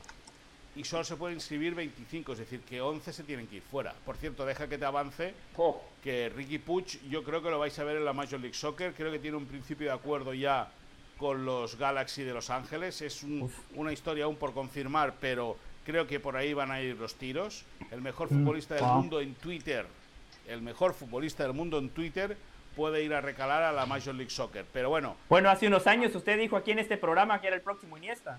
No, no, no, eso no lo dije yo. Eso yo no lo dije. Yo no, no, eso yo no lo dije. No pongas palabras en mi boca que yo no he dicho, ¿eh? Y yo revisión dije, de Yo dije que si, si, tienes el documento, sácalo. Si no, lo inventes. Yo dije que en un momento de, no de crisis, en un momento en el cual a la Masía le estaba costando sacar producto básicamente derivado por la sanción que le puso la FIFA, estaban asomando jugadores como Ricky Puig, que podían ser interesantes, pero yo en ningún momento dije que era Iniesta. José, no mientas a la gente. Te lo pido por favor. Y no pongas vamos a cosas que yo no he dicho, ¿eh? Es una gran oportunidad de, es una gran oportunidad para Tebas de, como hay mucho de interpretable, como nos dice Moisés en esta zona gris, es una gran oportunidad de Tebas de acercarse un poco al Barcelona. Tebas es un presidente que ha sido, a mí me parece muy bueno en muchos aspectos de, achicar las deudas que tiene el fútbol español en general y me parece que ha hecho una gestión muy buena. Pero es difícil ser presidente estando peleado con el, con el Barcelona y con el Real Madrid. Creo que acá tiene una oportunidad Tebas de, en, en la zona interpretable, en la zona gris, como dice Moisés, de buscar una forma de acercarse también al Barça y no ser todo el tiempo quien le termine poniendo palos en las ruedas o, prohibición. Pero ahí hay una cosa, eh, una cosa clara. Yo, a mí me da la impresión de que Tebas desde hace un par o tres de meses está cambiando ya el discurso completamente con el Barça. Con eso no le bajaron línea. Que haga la vista gorda, ¿eh? Que haga la vista gorda ni mucho menos. Pero sí que eh, toda, toda la rigidez que tenía hace un año. Más flexible. Pues ahora, ahora, ahora yo creo que la sigue teniendo, pero es más flexible. Y luego otra cosa. Eh, al Barça yo no la. Ya, eh, en, el mundo de las auditorías son conocidos con el Big Four. Hay cuatro grandes empresas auditoras, las cuales no vamos a nombrar ahora, porque no, no vamos a publicitar a nadie. Pero el Barça ya no trabaja con una de esas cuatro auditoras. Y es verdad que la liga, si se pone a tocar en las narices al Barça, le puede pedir a una de esas cuatro auditoras que repase los números que ha presentado el Barça. Y con todo, eh, en el Club Azulgrana esperan que, lógicamente, Tebas dé luz verde a la inscripción de jugadores. ¿Por qué? Porque de esta manera eh, más allá de, quitarse de encima el lastre que no les interesa de jugadores, de futbolistas, pues a lo mejor ya no tienen que entrar a vender a un futbolista como Frankie de Jong, tienen que pensar en deshacerse de un lateral como Serginho Dest, que básicamente sería por, por interés económico y para generar espacio dentro de la masa salarial. A ver, lo decía Moisés que la plantilla actualmente tiene 36 jugadores, creo que dijo ese número, ¿no es cierto? Y 25 los que se inscriben esos 11 futbolistas, ¿quiénes serían? Ponemos algunos nombres, ¿no? Algunos nos imaginamos, ¿no? Por supuesto. No. Pero a ver, ¿de quién estamos hablando? Bueno, estamos, estamos hablando de jugadores como Neto, como Bradway, como un Titi, como Ricky Puch, eh, eh, Mingueza. que se le buscaría una salida. Mingueza ya se fue, ¿no? Que también no se, fue Mingueza. encontrar una cesión. Mingueza, Oscar Mingueza. ¿No se fue al Celta? Al no, se está por ir, pero todavía no está cerrado. bueno, ah. tienen un acuerdo eh, hablado a coste cero, con un porcentaje de futura venta para el Barça. Es una buena opción para, para Oscar Mingueza. Eh, hay un principio de acuerdo entre los dos clubes que, bueno, a, expensas de la revisión médica y a expensas de que se firme el contrato, aún no se puede dar por oficial, pero, pero todo indica que Oscar Mingueza va a ser jugador que abandone el Barça eh, en los próximos, las próximas horas. Serginho Des también. Con tanto humo que vendieron a Serginho Des, con tanto humo que vendieron a Serginho Des, Des también se iría. Bueno, Des, Des se iría en caso de que fuese eh, eh, necesario, es decir, que fuese eh, una urgencia por el tema del, del, fair play financiero, ¿no? de la masa salarial. Es verdad que Xavi Hernández sigue creyendo o sigue insistiendo en firmar a César Pilicueta, el futbolista del Chelsea. Em, si fuese así, el lateral derecho y más con la inclusión en esa posición de Ronald Araujo, el cual eh, a Xavi Hernández cree que para partidos importantes o, que, o para medirse a futbolistas veloces, como es el caso de, de Vinicius Junior, pues le puede venir muy bien una defensa con eh, eh, Araujo, con Cundé, con Piqué o García y con Jordi Alba por la izquierda. Es decir, eh, Serginho Dest tendría mucha competencia en el lateral derecho y eh, está, o sea, hacía unas semanas parecía que era intocable o que no se valoraría una posible venta del futbolista estadounidense, pero a día de hoy, como publicó ESPN hace ya unos 10-15 días, la posibilidad de que Serginho Dest entre en cualquier operación para ser vendido ganaría muchos enteros siempre y cuando Azpilicueta acabe llegando al Barça. ¿Qué opina el socio y entre ellos qué opina usted de esta, esta política del Barcelona de gastar y gastar dinero? El equipo que más gastó en el mercado, creo que algo así como 160, 170 millones de euros, cuando sabemos que tiene una deuda, una enorme deuda que todavía no ha pagado. Sí. ¿Cuál es la, lectura que, hacen al respecto? Primera, primera deuda eh, tienen todos los clubes. O sea, otra cosa. Mal de otro Barça, eh, eh, mm. Otra cosa es que el Barça no cumpla con los pagos, que eso no lo hace. Es decir, el Barça no está en la, en la, en, digamos, en, en la jaula de los impagados, ¿no? Ni mucho menos. Y deudas tienen todos. Ahora, dicho eso, es verdad que si la operación a la puerta no le sale bien, lo que está haciendo ahora es pan para hoy, hambre para mañana. Es decir, estás vendiendo activos, estás adelantando el recibir un dinero y gastándotelo. Bueno, pues vamos a ver hasta qué punto está eh, capacitado el Barça ahora con toda la maquinaria del merchandising, con toda la maquinaria social que tiene, de poder recuperar año tras año durante estos 25 que ha cedido los porcentajes de derecho de imagen de ir recuperando el dinero. Es decir, al final si el Barça números redondos, si el Barça eh, eh, eh, ingresase extras mil millones de, euros, en los próximos 25 años tendría que generar 40 millones de euros extras para ir poder compensando esos mil millones. No es tanta la cantidad, yo creo que al final, con, todo, con el montante completo de todas las palancas serán sobre unos 800 millones de euros, igualmente el Barça va a tener que generar mucho dinero en los próximos años para poder compensar bien todo lo que ha recibido adelantado y todo lo que se está gastando para reforzar la plantilla. Yo, veo un problema con eso, ¿eh? O sea que hay que esperar 25 años para... No, no, yo, veo un problema con eso, porque yo lo, veo capaz al Barcelona de generar muchos más ingresos. El problema, y, hay que ir a los últimos 15 años de de la historia de los ingresos, 20 de, los ingresos de los equipos más grandes, es que todos los equipos más grandes van creciendo en esa medida. Esa es la clave.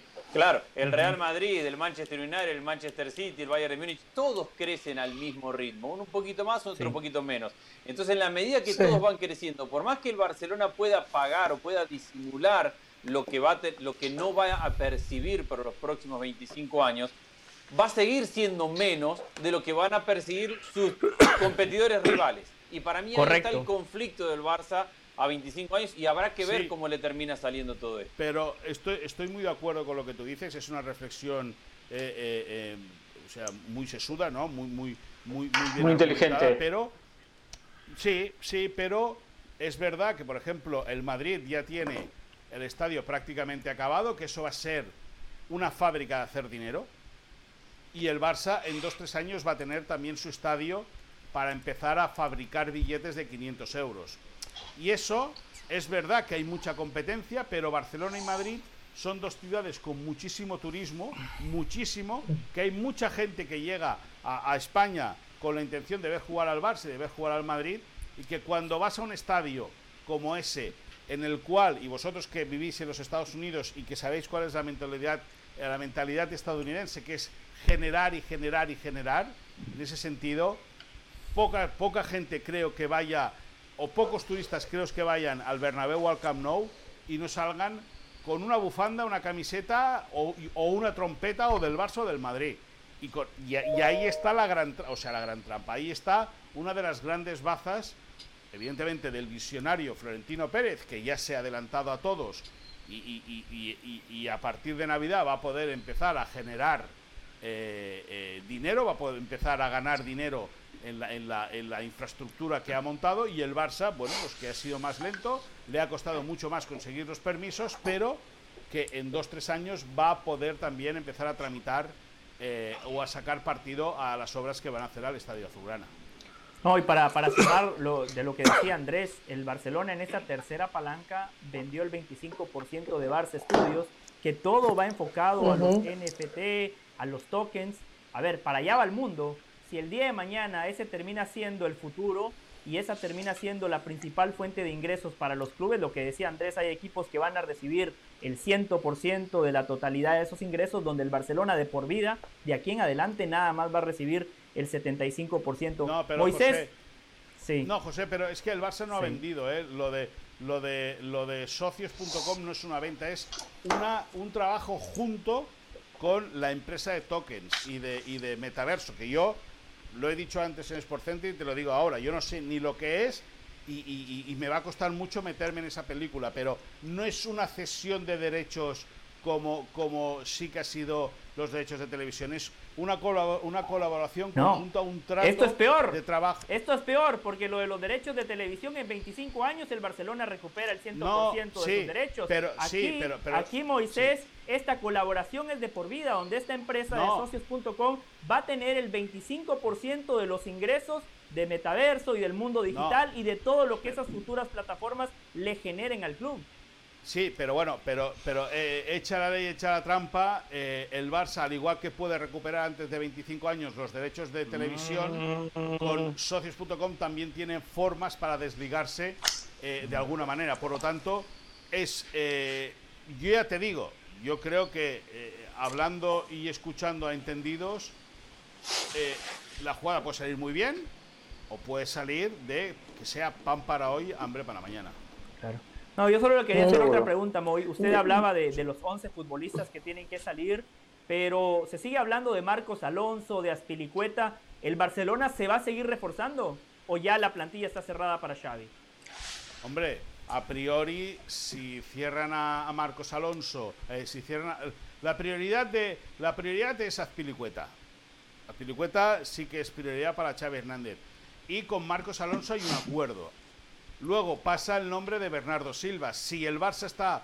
Eh, si, si, consiguen vender la figura de Frenkie de Jong, a lo mejor hombre por hombre, básicamente por el salario que tiene Frenkie de Jong, lo que recién de Frenkie de Jong lo pueden ingresar o se lo pueden pasar al Manchester City y negociar una ficha más baja que la que está cobrando Frenkie de Jong para pagarle a Bernardo Silva. Pero, José, también hay el run run en Barcelona y también según con quien hables del club, pues te dice que a lo mejor lo de Bernardo Silva también es una medida para presionar a, a Frenkie de Jong, ¿no? Para que se vea que tampoco es tan prioritario y que debería abandonar la entidad. Yo creo que, y es una opinión, lógicamente, que desprenderse de un jugador como Frenkie de Jong sería un error garrafal, porque creo que es un futbolista que es verdad que no ha mostrado la imagen o no ha tenido la regularidad, pese a jugar mucho, que todos esperábamos pero sí que es cierto que es un futbolista, un centrocampista diferente, con una arrancada brutal y una llegada al área rival eh, determinante. Ahora, Moisés, mira, a mí me parece, quiero ver, esto va una opinión en, la pregunta, me parece que el Barcelona está siendo totalmente injusto con Frankie de Jong. El motivo para pedirle, para empujarlo a de Jong en este momento a que se vaya, es decir que va a cobrar mucho. Eso puede cobrar con mono 25 millones por año por los próximos cuatro años. Pero para que de Jong cobre eso en estos años, el Barça le hizo firmar un contrato hace un año y medio donde él se bajaba el sueldo, es decir, el último año él casi no cobró y lo que tiene que cobrar ahora es el sueldo del año pasado deferido a estos años. Entonces le dijeron, no cobre nada del año... Sí. Pero Andrés, perdona que te corte, pero así con todos. bueno, pero, a ninguno lo están empujando. A Piqué no le están diciendo andate, bueno, que fue otro que definió el sueldo. A Piqué no, a Piqué no, pero a un Tití sí. Y un Tití está cobrando 18 millones de euros por temporada, ¿eh? Lo de un tití, ¿sabes que hay una cosa rara? Porque, de un tití no se puede comparar con bueno, el Bueno, bueno, eh, un tití porque no, lo, ni lo utiliza. claro, rendimiento es otra cosa. lo de un tití es un, un, ejercicio de irresponsabilidad, porque cuando sabía que tenía problemas en la rodilla, eh, no se quiere operar por un trauma de, infante, de, de, de infantil y el Barça lo renueva antes del Mundial del 2018 y vuelve ya sin cartílago de, la Copa del Mundo. Luego Lenglet, que ha salido cedido al Tottenham Hotspurs, también eh, cobraba 14 millones de euros netos por temporada, pero esta, esta campaña, cuando ha ido a negociar con el, con el Tottenham Hotspurs, pues el, Tottenham ya, ya, no cobraba 14, cobraba 17 y medio. ¿Por qué? Porque el diferimiento que hizo entonces Bartomeu lo están cobrando ahora los jugadores. Claro. Y es un problema. Y, a raíz, o en la génesis de tu, intervención, Andrés, yo estoy muy de acuerdo. Es decir, a mí me da la impresión de lo que le están haciendo a Frenkie de Jong es una, es, una marranada, pero. Totalmente. Totalmente. es una bajeza. Pero, con, todas, con todas las letras. Porque si el jugador hace un año y medio firma hasta el 2026 y se compromete el club a pagarle, pues escucha, lo que tiene que hacer la entidad es pagarle y está en su derecho, está en su derecho de negarse primero a irse y segundo a, que le bajen el sueldo. Claro. Claro. Totalmente de acuerdo, es una bajeza lo que le están haciendo de Jong. Sí, sí. Y, encima lo están exponiendo diciendo está cobrando mucho, va a cobrar 25 millones, porque no cuentan lo que cobró el año pasado, que fue donde le bajaron el sueldo para que ellos pudieran entregar los números eh, equilibrados. ¿Y qué, y, qué quiere? Y qué quiere bueno, y, lo incongruente es de que les hacen bajar el sueldo a varios jugadores y resulta que traen a jugadores que les que cuestan 50 a 70 millones de euros. ¿qué quiere Frank? Y con buenos salarios también. ¿Qué quiere Yo Xavi con el caso de A ver, dale, dale. Bueno, Xavi lo que quiere es... Eh, fíjate que el discurso de Xavi ha ido variando. Ya en la última intervención dice que él no tiene mensajes y que él habla directamente con los futbolistas y que nadie tiene el puesto garantizado y que, y que al final Xavi lo que, lo que va... Lo que va, yo creo, a mí me da la impresión de que Xavi, habiendo sido uno de los mejores centrocampistas de la historia del fútbol mundial, eh, cree mucho en la figura de Pedri, cree mucho en la figura de, de Gaby, cree mucho también en el músculo y la solvencia de, de Frank y me da la impresión de que él cree que el centro del campo lo tiene bien completado. Ahora, yo tengo la impresión, Carolina, de que Xavi eh, y, esto creo que es impresión porque yo no he hablado con Xavi directamente de este tema. Mm. Hace muchos días que, está, que, que, que, yo he estado por ahí y él estaba por allá y, no hemos podido coincidir. Eh, creo que a Xavi le dolería dejar escapar a un jugador como Frenkie de Jong. Porque si mm. recuerdas el año pasado, en, en, momentos cumbres de la temporada, o por ejemplo después del 0-4 del Barça en el Bernabéu, cómo ensalza la figura de Frenkie de Jong. Entonces dice que es el futbolista que mejor interpreta el, juego al espacio del Barça, ¿no? El, el, que siempre cuando haya una superioridad en el centro del campo aparecía la figura de Frenkie de Jong. Es verdad que Frenkie de Jong, igual la expectativa con la que llegó no, ha llegado, no, no, no, no se ha conseguido nunca ver ese Frenkie de Jong que se esperaba. Pero sí que pienso que para Xavi venderlo, dejarlo ir, pese a que considere que tiene el centro del campo bien cubierto, no le, no le acabaría hacer el peso al, técnico del Barça. Moisés, ya para ir terminando, sí. Yo sí le quiero preguntar a, Moisés. Yo sí, sí, sí, sí, le quiero preguntar a Moisés, este, a ver, más allá de quienes puedan llegar todavía o de quienes puedan irse, ¿con qué título, título justificaría el Barcelona todos los millones de dólares que se ha gastado. ¿Con qué título quedaría? No, sensaciones, buen juego, eso, posesión. Yo creo, yo creo que con la liga. Yo creo que con la liga. O sea, no hay para la Champions, entonces. me estoy queriendo decir no, porque, que no hay para la Champions. La Champions no la gana el mejor equipo. Y, y, la, y, la, temporada pasada lo vimos. O sea, el, el, Madrid no fue el mejor equipo que ganó la Champions. Y posiblemente es verdad. De esas cuatro o cinco, esas cuatro Champions o cinco que ha ganado el Madrid en los últimos tiempos, nunca ha sido el mejor equipo. Bueno, a lo mejor la final que jugó contra la Juve, eh, no recuerdo si fue en Kiev o en Cardiff, no sé. No, ahí a lo eh, mejor, esa fue en Cardiff. Cardiff, 4 a 1. Pues, a lo mejor ahí, a lo mejor ahí sí que fue, a lo mejor ahí sí que fue, eh, eh, bueno, uno de los mejores equipos, pero de las otras, en ningún momento el Madrid ha sido el mejor equipo y ha sido campeón. Por lo tanto, yo en la Champions hay factor, mucho factor de suerte, mucho factor de, empuje, mucho factor de creer, eh, pero no, no tiene que ser el mejor equipo el que gane la Champions. Eh, ser el mejor te ayuda, ¿eh? lógicamente, ser el mejor te ayuda, pero yo creo que el Barça eh, aún está verde en algunos aspectos como para poder aspirar a ganar la Champions League.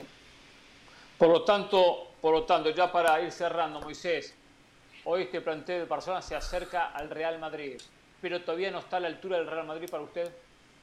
En plantel. No, yo creo que yo creo que el plantel del Barça es mejor que el del Madrid, pero sin duda. ¿El del Barça es mejor que el del Madrid? Sí. Yo creo que sí. Madrid... Entonces Madrid es candidato en Champions. está, dentro de los candidatos el Madrid. Lo que pasa es que el Madrid tiene más suerte que el Barça, para ganar la Champions. El Barça, es lo que está tiene posiciones prácticamente dobladas en toda la plantilla. Yo me da la impresión de que ha fichado muy bien, de que se ha incorporado a nombres eh, muy interesantes. Eh, que tiene un técnico que sabe a lo que juega. Otra cosa es que sepa domar a todas las bestias. Esa es otra película. Pero yo soy de los que cree que el Barça tiene mejor plantilla que el Madrid. Hmm. Abrazo, Moisés. Hasta la próxima. Hasta la próxima, señores. Abrazo, Moisés. Gracias. Hacemos una breve pausa en Jorge Ramos y su banda. Al regreso hablamos de Cristiano Ronaldo. ¿eh? Cristiano Ronaldo y su paso por el Manchester United este fin de semana. También hay que hablar del Liverpool contra el City, ¿eh? la final de la Community Shield con los goles sudamericanos. Volvemos en la banda.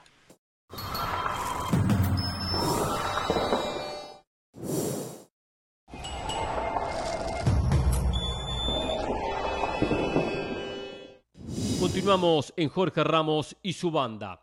Les recordamos que ESPN Plus es la casa de todo lo mejor del mundo del deporte. Y para hablar de otras disciplinas, hacemos contacto con Sebastián Martínez Christensen. Adelante, Sebas. Seguimos con todos ustedes aquí en ESPN Plus y seguimos hablando del fútbol americano del NFL, aunque ahora algo más estrictamente deportivo. Los San Francisco 49ers llega a un acuerdo de tres temporadas y potencialmente 73 millones y medio de dólares, con 58 millones estando garantizados, poniéndole fin a una telenovela que ha tenido distintos tipos de matices para Divo Samuel y los 49ers. En un momento dado hay que recordar que Samuel solicita un intercambio a la franquicia de la Bahía, a la postre los borra de todas sus redes sociales. Hoy en día esa es la principal clase de drama. Parece cuando los jugadores no están contentos con sus empleadores y a la postre parecía que la relación estaba terminada. Se acercó el draft, vinieron propuestas de intercambio, ninguna de ellos para San Francisco fue suficiente, los 49ers insistían en que no tenían la intención de mover a Dimo Samuel. Sin embargo, crédito para Kyle Shanahan, para John Lynch, porque lograron emparchar la relación. Sí, después de muchas conversaciones, puertas adentro, y entiendo que muchos dirán el dinero habla, y es cierto,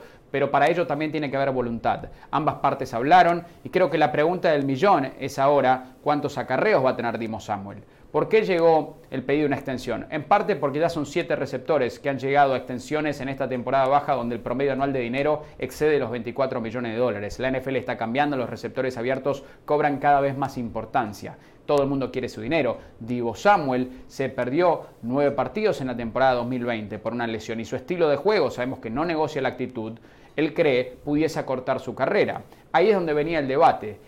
Lo que hace único a Divo Samuel es el hecho de que te puede lastimar tanto por aire como por tierra de manera increíblemente eficiente. Promedió más de 6 yardas por acarreo la pasada temporada. Es una absoluta barbaridad. Más de 18 yardas por recepción. Pero sentía Divo Samuel que si lo siguen utilizando tanto del backfield, su carrera se va a cortar. Y aquí es donde llegaron a un impasse. Bueno, ahora está el dinero. Lo que no sabemos es lo que dice la letra chica o lo que ha sido el acuerdo entre ambas partes de manera vocal. ¿Lo seguirán utilizando tanto desde el backfield a Diego Samuel, que evidentemente está preocupado por su salud, o ahora que tiene su dinero garantizado, insisto, 58 millones de dólares son garantizados del nuevo contrato que acaba de recibir? Ahora será que no importa cómo lo utilicen porque ya se asegura su futuro. Esa es la pregunta del millón y uno de los tantos puntos a observar en esta franquicia de los San Francisco 49ers, aunque claro está, Trey Lance se sigue llevando todos los reflectores en estos primeros días de campo de entrenamiento, no ha lucido del todo bien y él ciertamente tendrá que dar un salto de calidad si los 49ers con o sin Divo Samuel, en este caso con, luego la extensión del contrato, eh, porque la realidad es que si Lance no da ese salto de calidad, las posibilidades de San Francisco parecieran sufrir de cara a la próxima temporada. 12 de agosto es el día que tienen que tener circulado en su calendario, eso está claro, vuelve el fútbol español, una nueva temporada de la liga que ustedes podrán disfrutar por las distintas plataformas de ESPN, así que ya lo saben, circulen el 12 de agosto, se viene la liga y ustedes no se la van a querer perder. Ahora con ustedes a Jorge Ramos.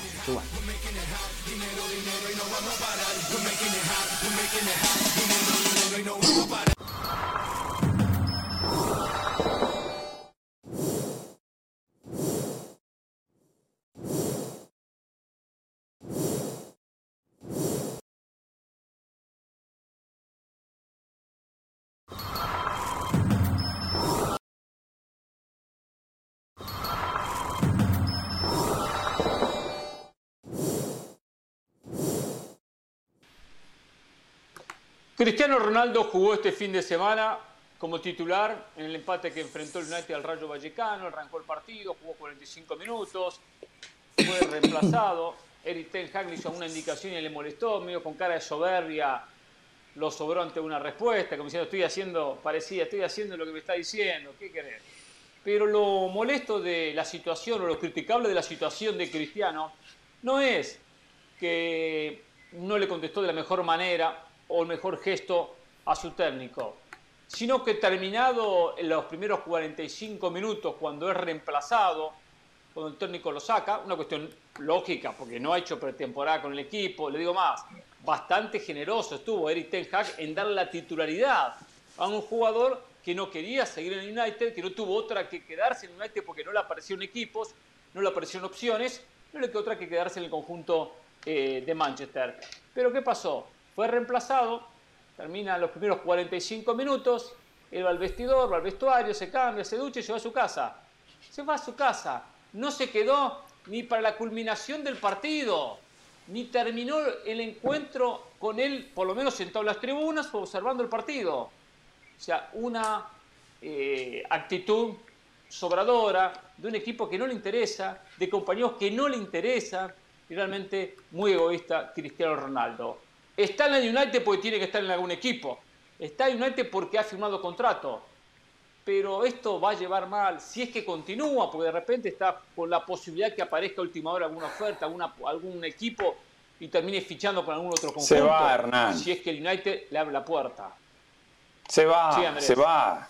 A ver, que se va del Manchester United. Lo que está haciendo ahora es ir a presentarse entre United y a trabajar primero, para no ser sancionado. Segundo, para prepararse en su pretemporada. Tercero, porque estamos a tres meses y medio del Mundial y tiene que empezar a trabajar. Y cuarto, tiene uno de los mejores agentes del mundo. Jorge Méndez le va a encontrar un lugar acorde a lo que Cristiano quiera y, eso está muy claro, lo saben. Entonces se está presentando simplemente para hacer su trabajo y no porque realmente crea que su temporada en el Manchester United acaba de, empezar. Nada, no, va a jugar en el Manchester United, salvo una, ¿Y si no le aparece equipo extrema. ¿Y si no le aparece un buen equipo? Porque no yo creo que le va a aparecer porque tiene. Yo, mira, esta es, mi, esta es mi opinión y no es información. Yo creo que Cristiano Ronaldo va a terminar en el Chelsea. Creo que, el Bayern de Múnich. En el Chelsea. Porque creo que el Bayern de Múnich no va a ceder porque creo que el Atlético de Madrid lo ve un poco más difícil por esta presión del hincha y, porque está un poco más complicado económicamente. Y porque el Chelsea tiene un dueño nuevo que está perdiendo todas en el mercado. De hecho, ya, ya empiezan las memes y la burla con el Chelsea porque ha perdido todas las que se han metido en el mercado. Ahora se ¿Cuántas pizzas se han vendido, Andrés? ¿Cómo? ¿Cuántas pizzas se han vendido? Usted nos dio el dato, ¿no? Porque, hay una publicidad de una pizzería, hay una pizzería en Inglaterra que está diciendo la cantidad de miles de pizzas que vendieron desde la última vez que el Chelsea anunció una incorporación. Pero aparte, perdió Christiansen, va a perder al Pilicueta, va a perder a Alonso, intentó ir por Cundé, ya lo tenía con la mejor oferta, se lo llevó el Barcelona, intentó ir por Rafinha con la mejor oferta, se lo llevó el Barcelona. Eh, lo trajo a Lukaku y lo tuvo que devolver a préstamo perdiendo mucho dinero con el Inter. Eh, pero ahora con este dueño nuevo está tratando de invertir dinero. De hecho, ahora van a sobrepagar por Cucurella para ganárselo al, al Manchester City porque el City tenía un techo en, su oferta. Entonces, llegado el momento donde el Chelsea, que no tiene un centro delantero, juega con Havertz de centro delantero porque no le fue bien con, con Lukaku. Werner está a punto de volverse el Arbe Leipzig o aceptar otra oferta. Llegado el momento y con el Chelsea sin encontrar grandes refuerzos, que es lo que quiere traer su nuevo dueño, que ha invertido en total entre lo que ha puesto y lo que va a poner 4 billones de, dólares, llegado ese momento, al Chelsea le conviene tener a un Jorge Méndez que le asegure no solamente a Cristiano Ronaldo, sino que le asegure traerle otro tipo de refuerzos y otro tipo de jugadores hoy en el futuro. Eso es lo que yo me imagino, no, no tengo información, me parece que es el único escenario donde puede aprovechar un equipo que necesita un 9, un dueño que necesita mostrar que está invirtiendo y un agente que muestre todo el poder de influencia que tiene el mercado. Todo solo eso coincido, pero de manera paralela, cierran. No, solo pregunto cómo el United le va a abrir la puerta a un rival directo en la lucha por clasificar a la próxima edición de Champions. Hernán, los jugadores se te plantan y lo tenés que vender. A ver, Lewandowski se plantó y el, Bayern de Múnich se lo tuvo que vender al Barcelona, no compite en la misma liga, dirás, pero compiten en la misma liga que es la Champions. Y hoy Lewandowski está... Sí, pero se le vendió de acuerdo a lo que quería. Este, dijo, no lo vendemos, no lo vendemos, tiene contrato, se va a quedar con... Pero, no, pero si, pero si lo vendemos, lo vendemos en 50-55, no en 40-45. Bueno, pero Cristiano Ronaldo pudo haber, pudo haber, seguido esa ruta que, que, que pone Andrés sobre la mesa sin ser un mal profesional, porque para mí Cristiano Ronaldo ha ensuciado un poquito su legado. Independientemente de los gustos futbolísticos, si a ustedes les gusta más Messi, Cristiano, nadie ponía en tela de juicio el profesionalismo, el entrenamiento invisible, ese cristiano que tiene una preparación integral, que cuida su cuerpo, que cuida los descansos, un tipo comprometido con su profesión, que gracias a esa manera en la que se comporta, se ha mantenido en la élite durante 15 años gracias a esa ética de trabajo y a esa disciplina, es el único futbolista que le pudo competir a Leo Messi y en algunos años hasta lo superó. Cristiano Ronaldo sigue teniendo a Jorge Méndez, pudo haber buscado otro equipo, está en todo su derecho, pero no haberse presentado a la temporada habla muy mal de Cristiano Ronaldo. Irse de la cancha, irse del estadio, cuando sus compañeros todavía están compitiendo muy mal. Cristiano Ronaldo, además, tomando en cuenta que él es un ídolo en el Manchester United, lo que hizo en su primera etapa es imborrable, ganó el balón de oro, ganó la Champions, ganó la Premier, lo ganó todo con ese equipo donde a día de hoy a Cristiano Ronaldo lo tienen en un pedestal, entonces se equivoca. Y también les digo, se equivocó Ten Hag, porque si yo soy un integrante del Manchester United, yo a Ten Hag hoy le creo menos, porque él llegó, imponiendo disciplina, diciendo que ningún futbolista iba a estar por encima del grupo, que todos son iguales. Cristiano Ronaldo no se presenta a la pretemporada, llega cuando quiere, está de regreso y lo pone de titular. ¿Cuál es el mensaje para el resto? Lo que propuso Ten Hag no va de la mano con las acciones. Ahí es donde los técnicos tienen que ser muy cuidadosos. Si van a mandar el mensaje, me parece perfecto, pero después hay que ratificarlo con acciones. Yo me quedo con esto último que decía José. Yo creo que Cristiano Ronaldo no necesita de estos berrinches, porque lo que estamos viendo son los berrinches de Cristiano Ronaldo. No hay necesidad de que se vaya antes del estadio, sabe él perfectamente que se va a llevar todas las cámaras y todos los focos. A ver, la imagen que yo recuerdo del último futbolista de élite haciendo este tipo de cosas era Gareth Bale. Y Gareth Bale quedó ante el mundo como un irresponsable, en parte como un pesetero, como un egoísta. Y yo creo que Cristiano Ronaldo está muy lejos de esa versión. Me parece innecesario, me parece que tú puedes presionar desde otras formas. Yo creo que el nombre de Cristiano Ronaldo es lo suficientemente fuerte como para que el día de mañana se exprese y diga al público, yo quiero jugar una Champions League por esto, esto, esto, y la gente lo pueda entender y lo pueda respaldar. Me parece terrible que además eh, manche de alguna manera su nombre en una camiseta que eh, con, justamente con el Manchester United se globalizó ese gran nombre llamado CR7 Alex Ferguson le abrió la puerta en su momento, le dijo, vente para acá, no te vayas al Manchester City. A ver, me parece que también los finales son importantes y la gente no solamente te recuerda por cómo haces las cosas y cómo abres los caminos, sino también cómo los terminas. Y evidentemente, si este es el cierre de Cristiano Ronaldo, porque todavía yo tengo dudas de si se va a cerrar o no su época en el Manchester United, esta es la peor. Y digo eso, ¿no? Falta esta inteligencia por parte de Jorge Méndez y de Cristiano, porque supongamos que por alguna razón se tiene que quedar en el Manchester United. Está creando enemistades, está creando malos momentos con Ten Hag, está metiendo una presión al, al, vestuario que no se necesita, él mismo creando una presión innecesaria con la afición.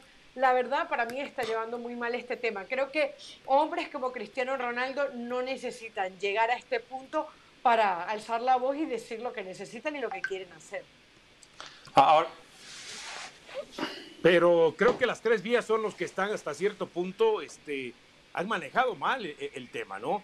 La directiva del Manchester United, que si lo quiere, que si no lo quiere, que si no lo pone en venta, pero que si finalmente le ofrecen tanto siempre se va. Ten que cuando llegó, que no, este, que él sentía que no podía entrar eh, eh, Cristiano en lo que él pretendía, después que sí lo quería dentro de sus planes y el propio Cristiano que si quiere un equipo que juegue Champions y no un equipo que esté en Europa League, quiere un equipo que pelee por lo más alto y no que pelee por el, el, el, el campeonato segundón, por así decirlo, y además, pues sabiendo que de antemano se ve complicado de que realmente pueda hacer algo en la propia liga inglesa. Creo que las tres partes han estado mal. Y decía José, es que Tenja eh, cómo queda ante el grupo y pierde credibilidad, que si quiere y quiere imponer disciplina y a la hora de la hora, Cristiano que no llega a tiempo, que no se presenta a entrenar, lo pone de titular ante el Rayo Vallecano y después se va, también está la situación de que el técnico lo ponen, eh, está en la espada y la pared. ¿Por qué?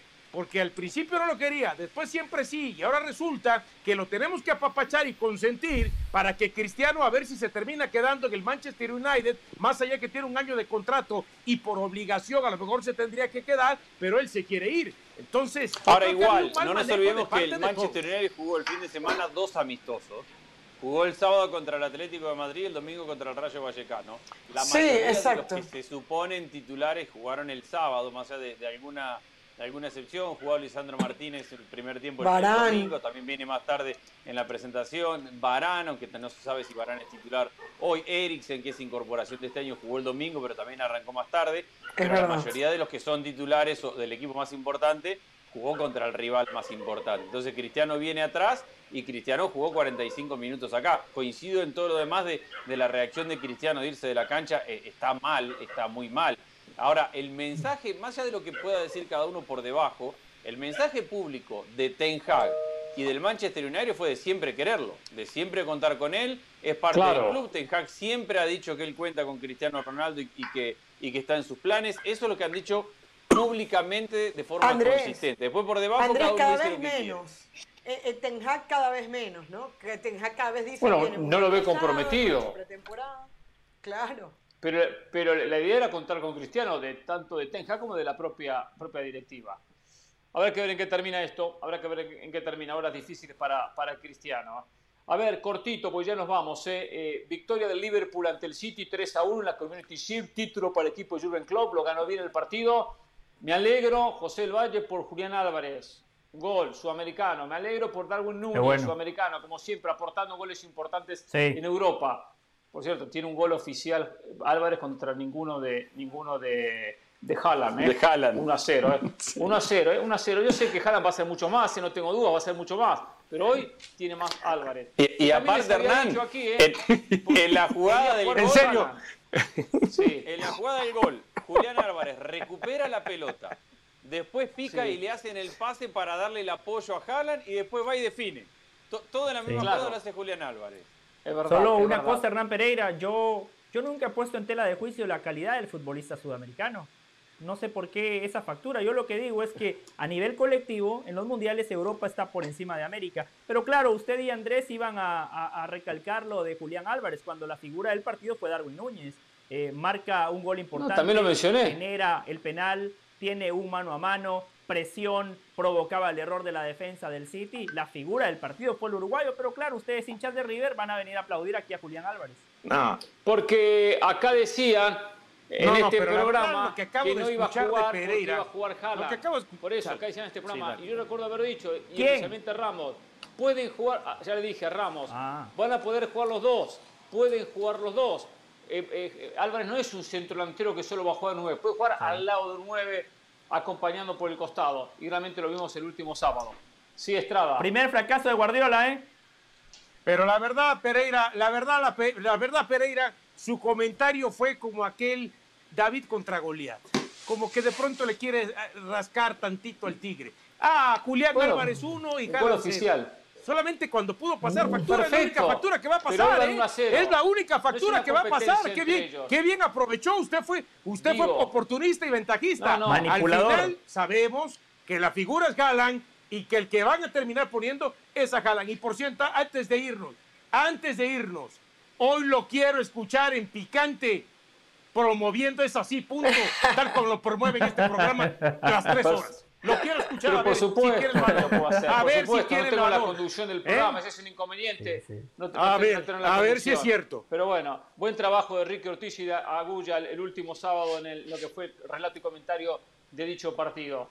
Algo para el cierre cortito del City eh, contra Liverpool. Andrés. que fue mejor, que fue mejor el Liverpool que, que Klopp incomoda como nadie a Guardiola, que lo saca de su esencia, que, que le quita esa, ese, ese ataque posicional constante y que arranca la Premier League este fin de semana y creo que Guardiola tiene que trabajar mucho, no solamente para la temporada, sino para ver cómo ganarle a Klopp. Hernán, descanso mañana, pero me impresionó Klopp y sus maneras, te dejo. Yo vengo. Yo también mañana, esta noche descanso. nos vemos en picante, ¿eh? Gracias.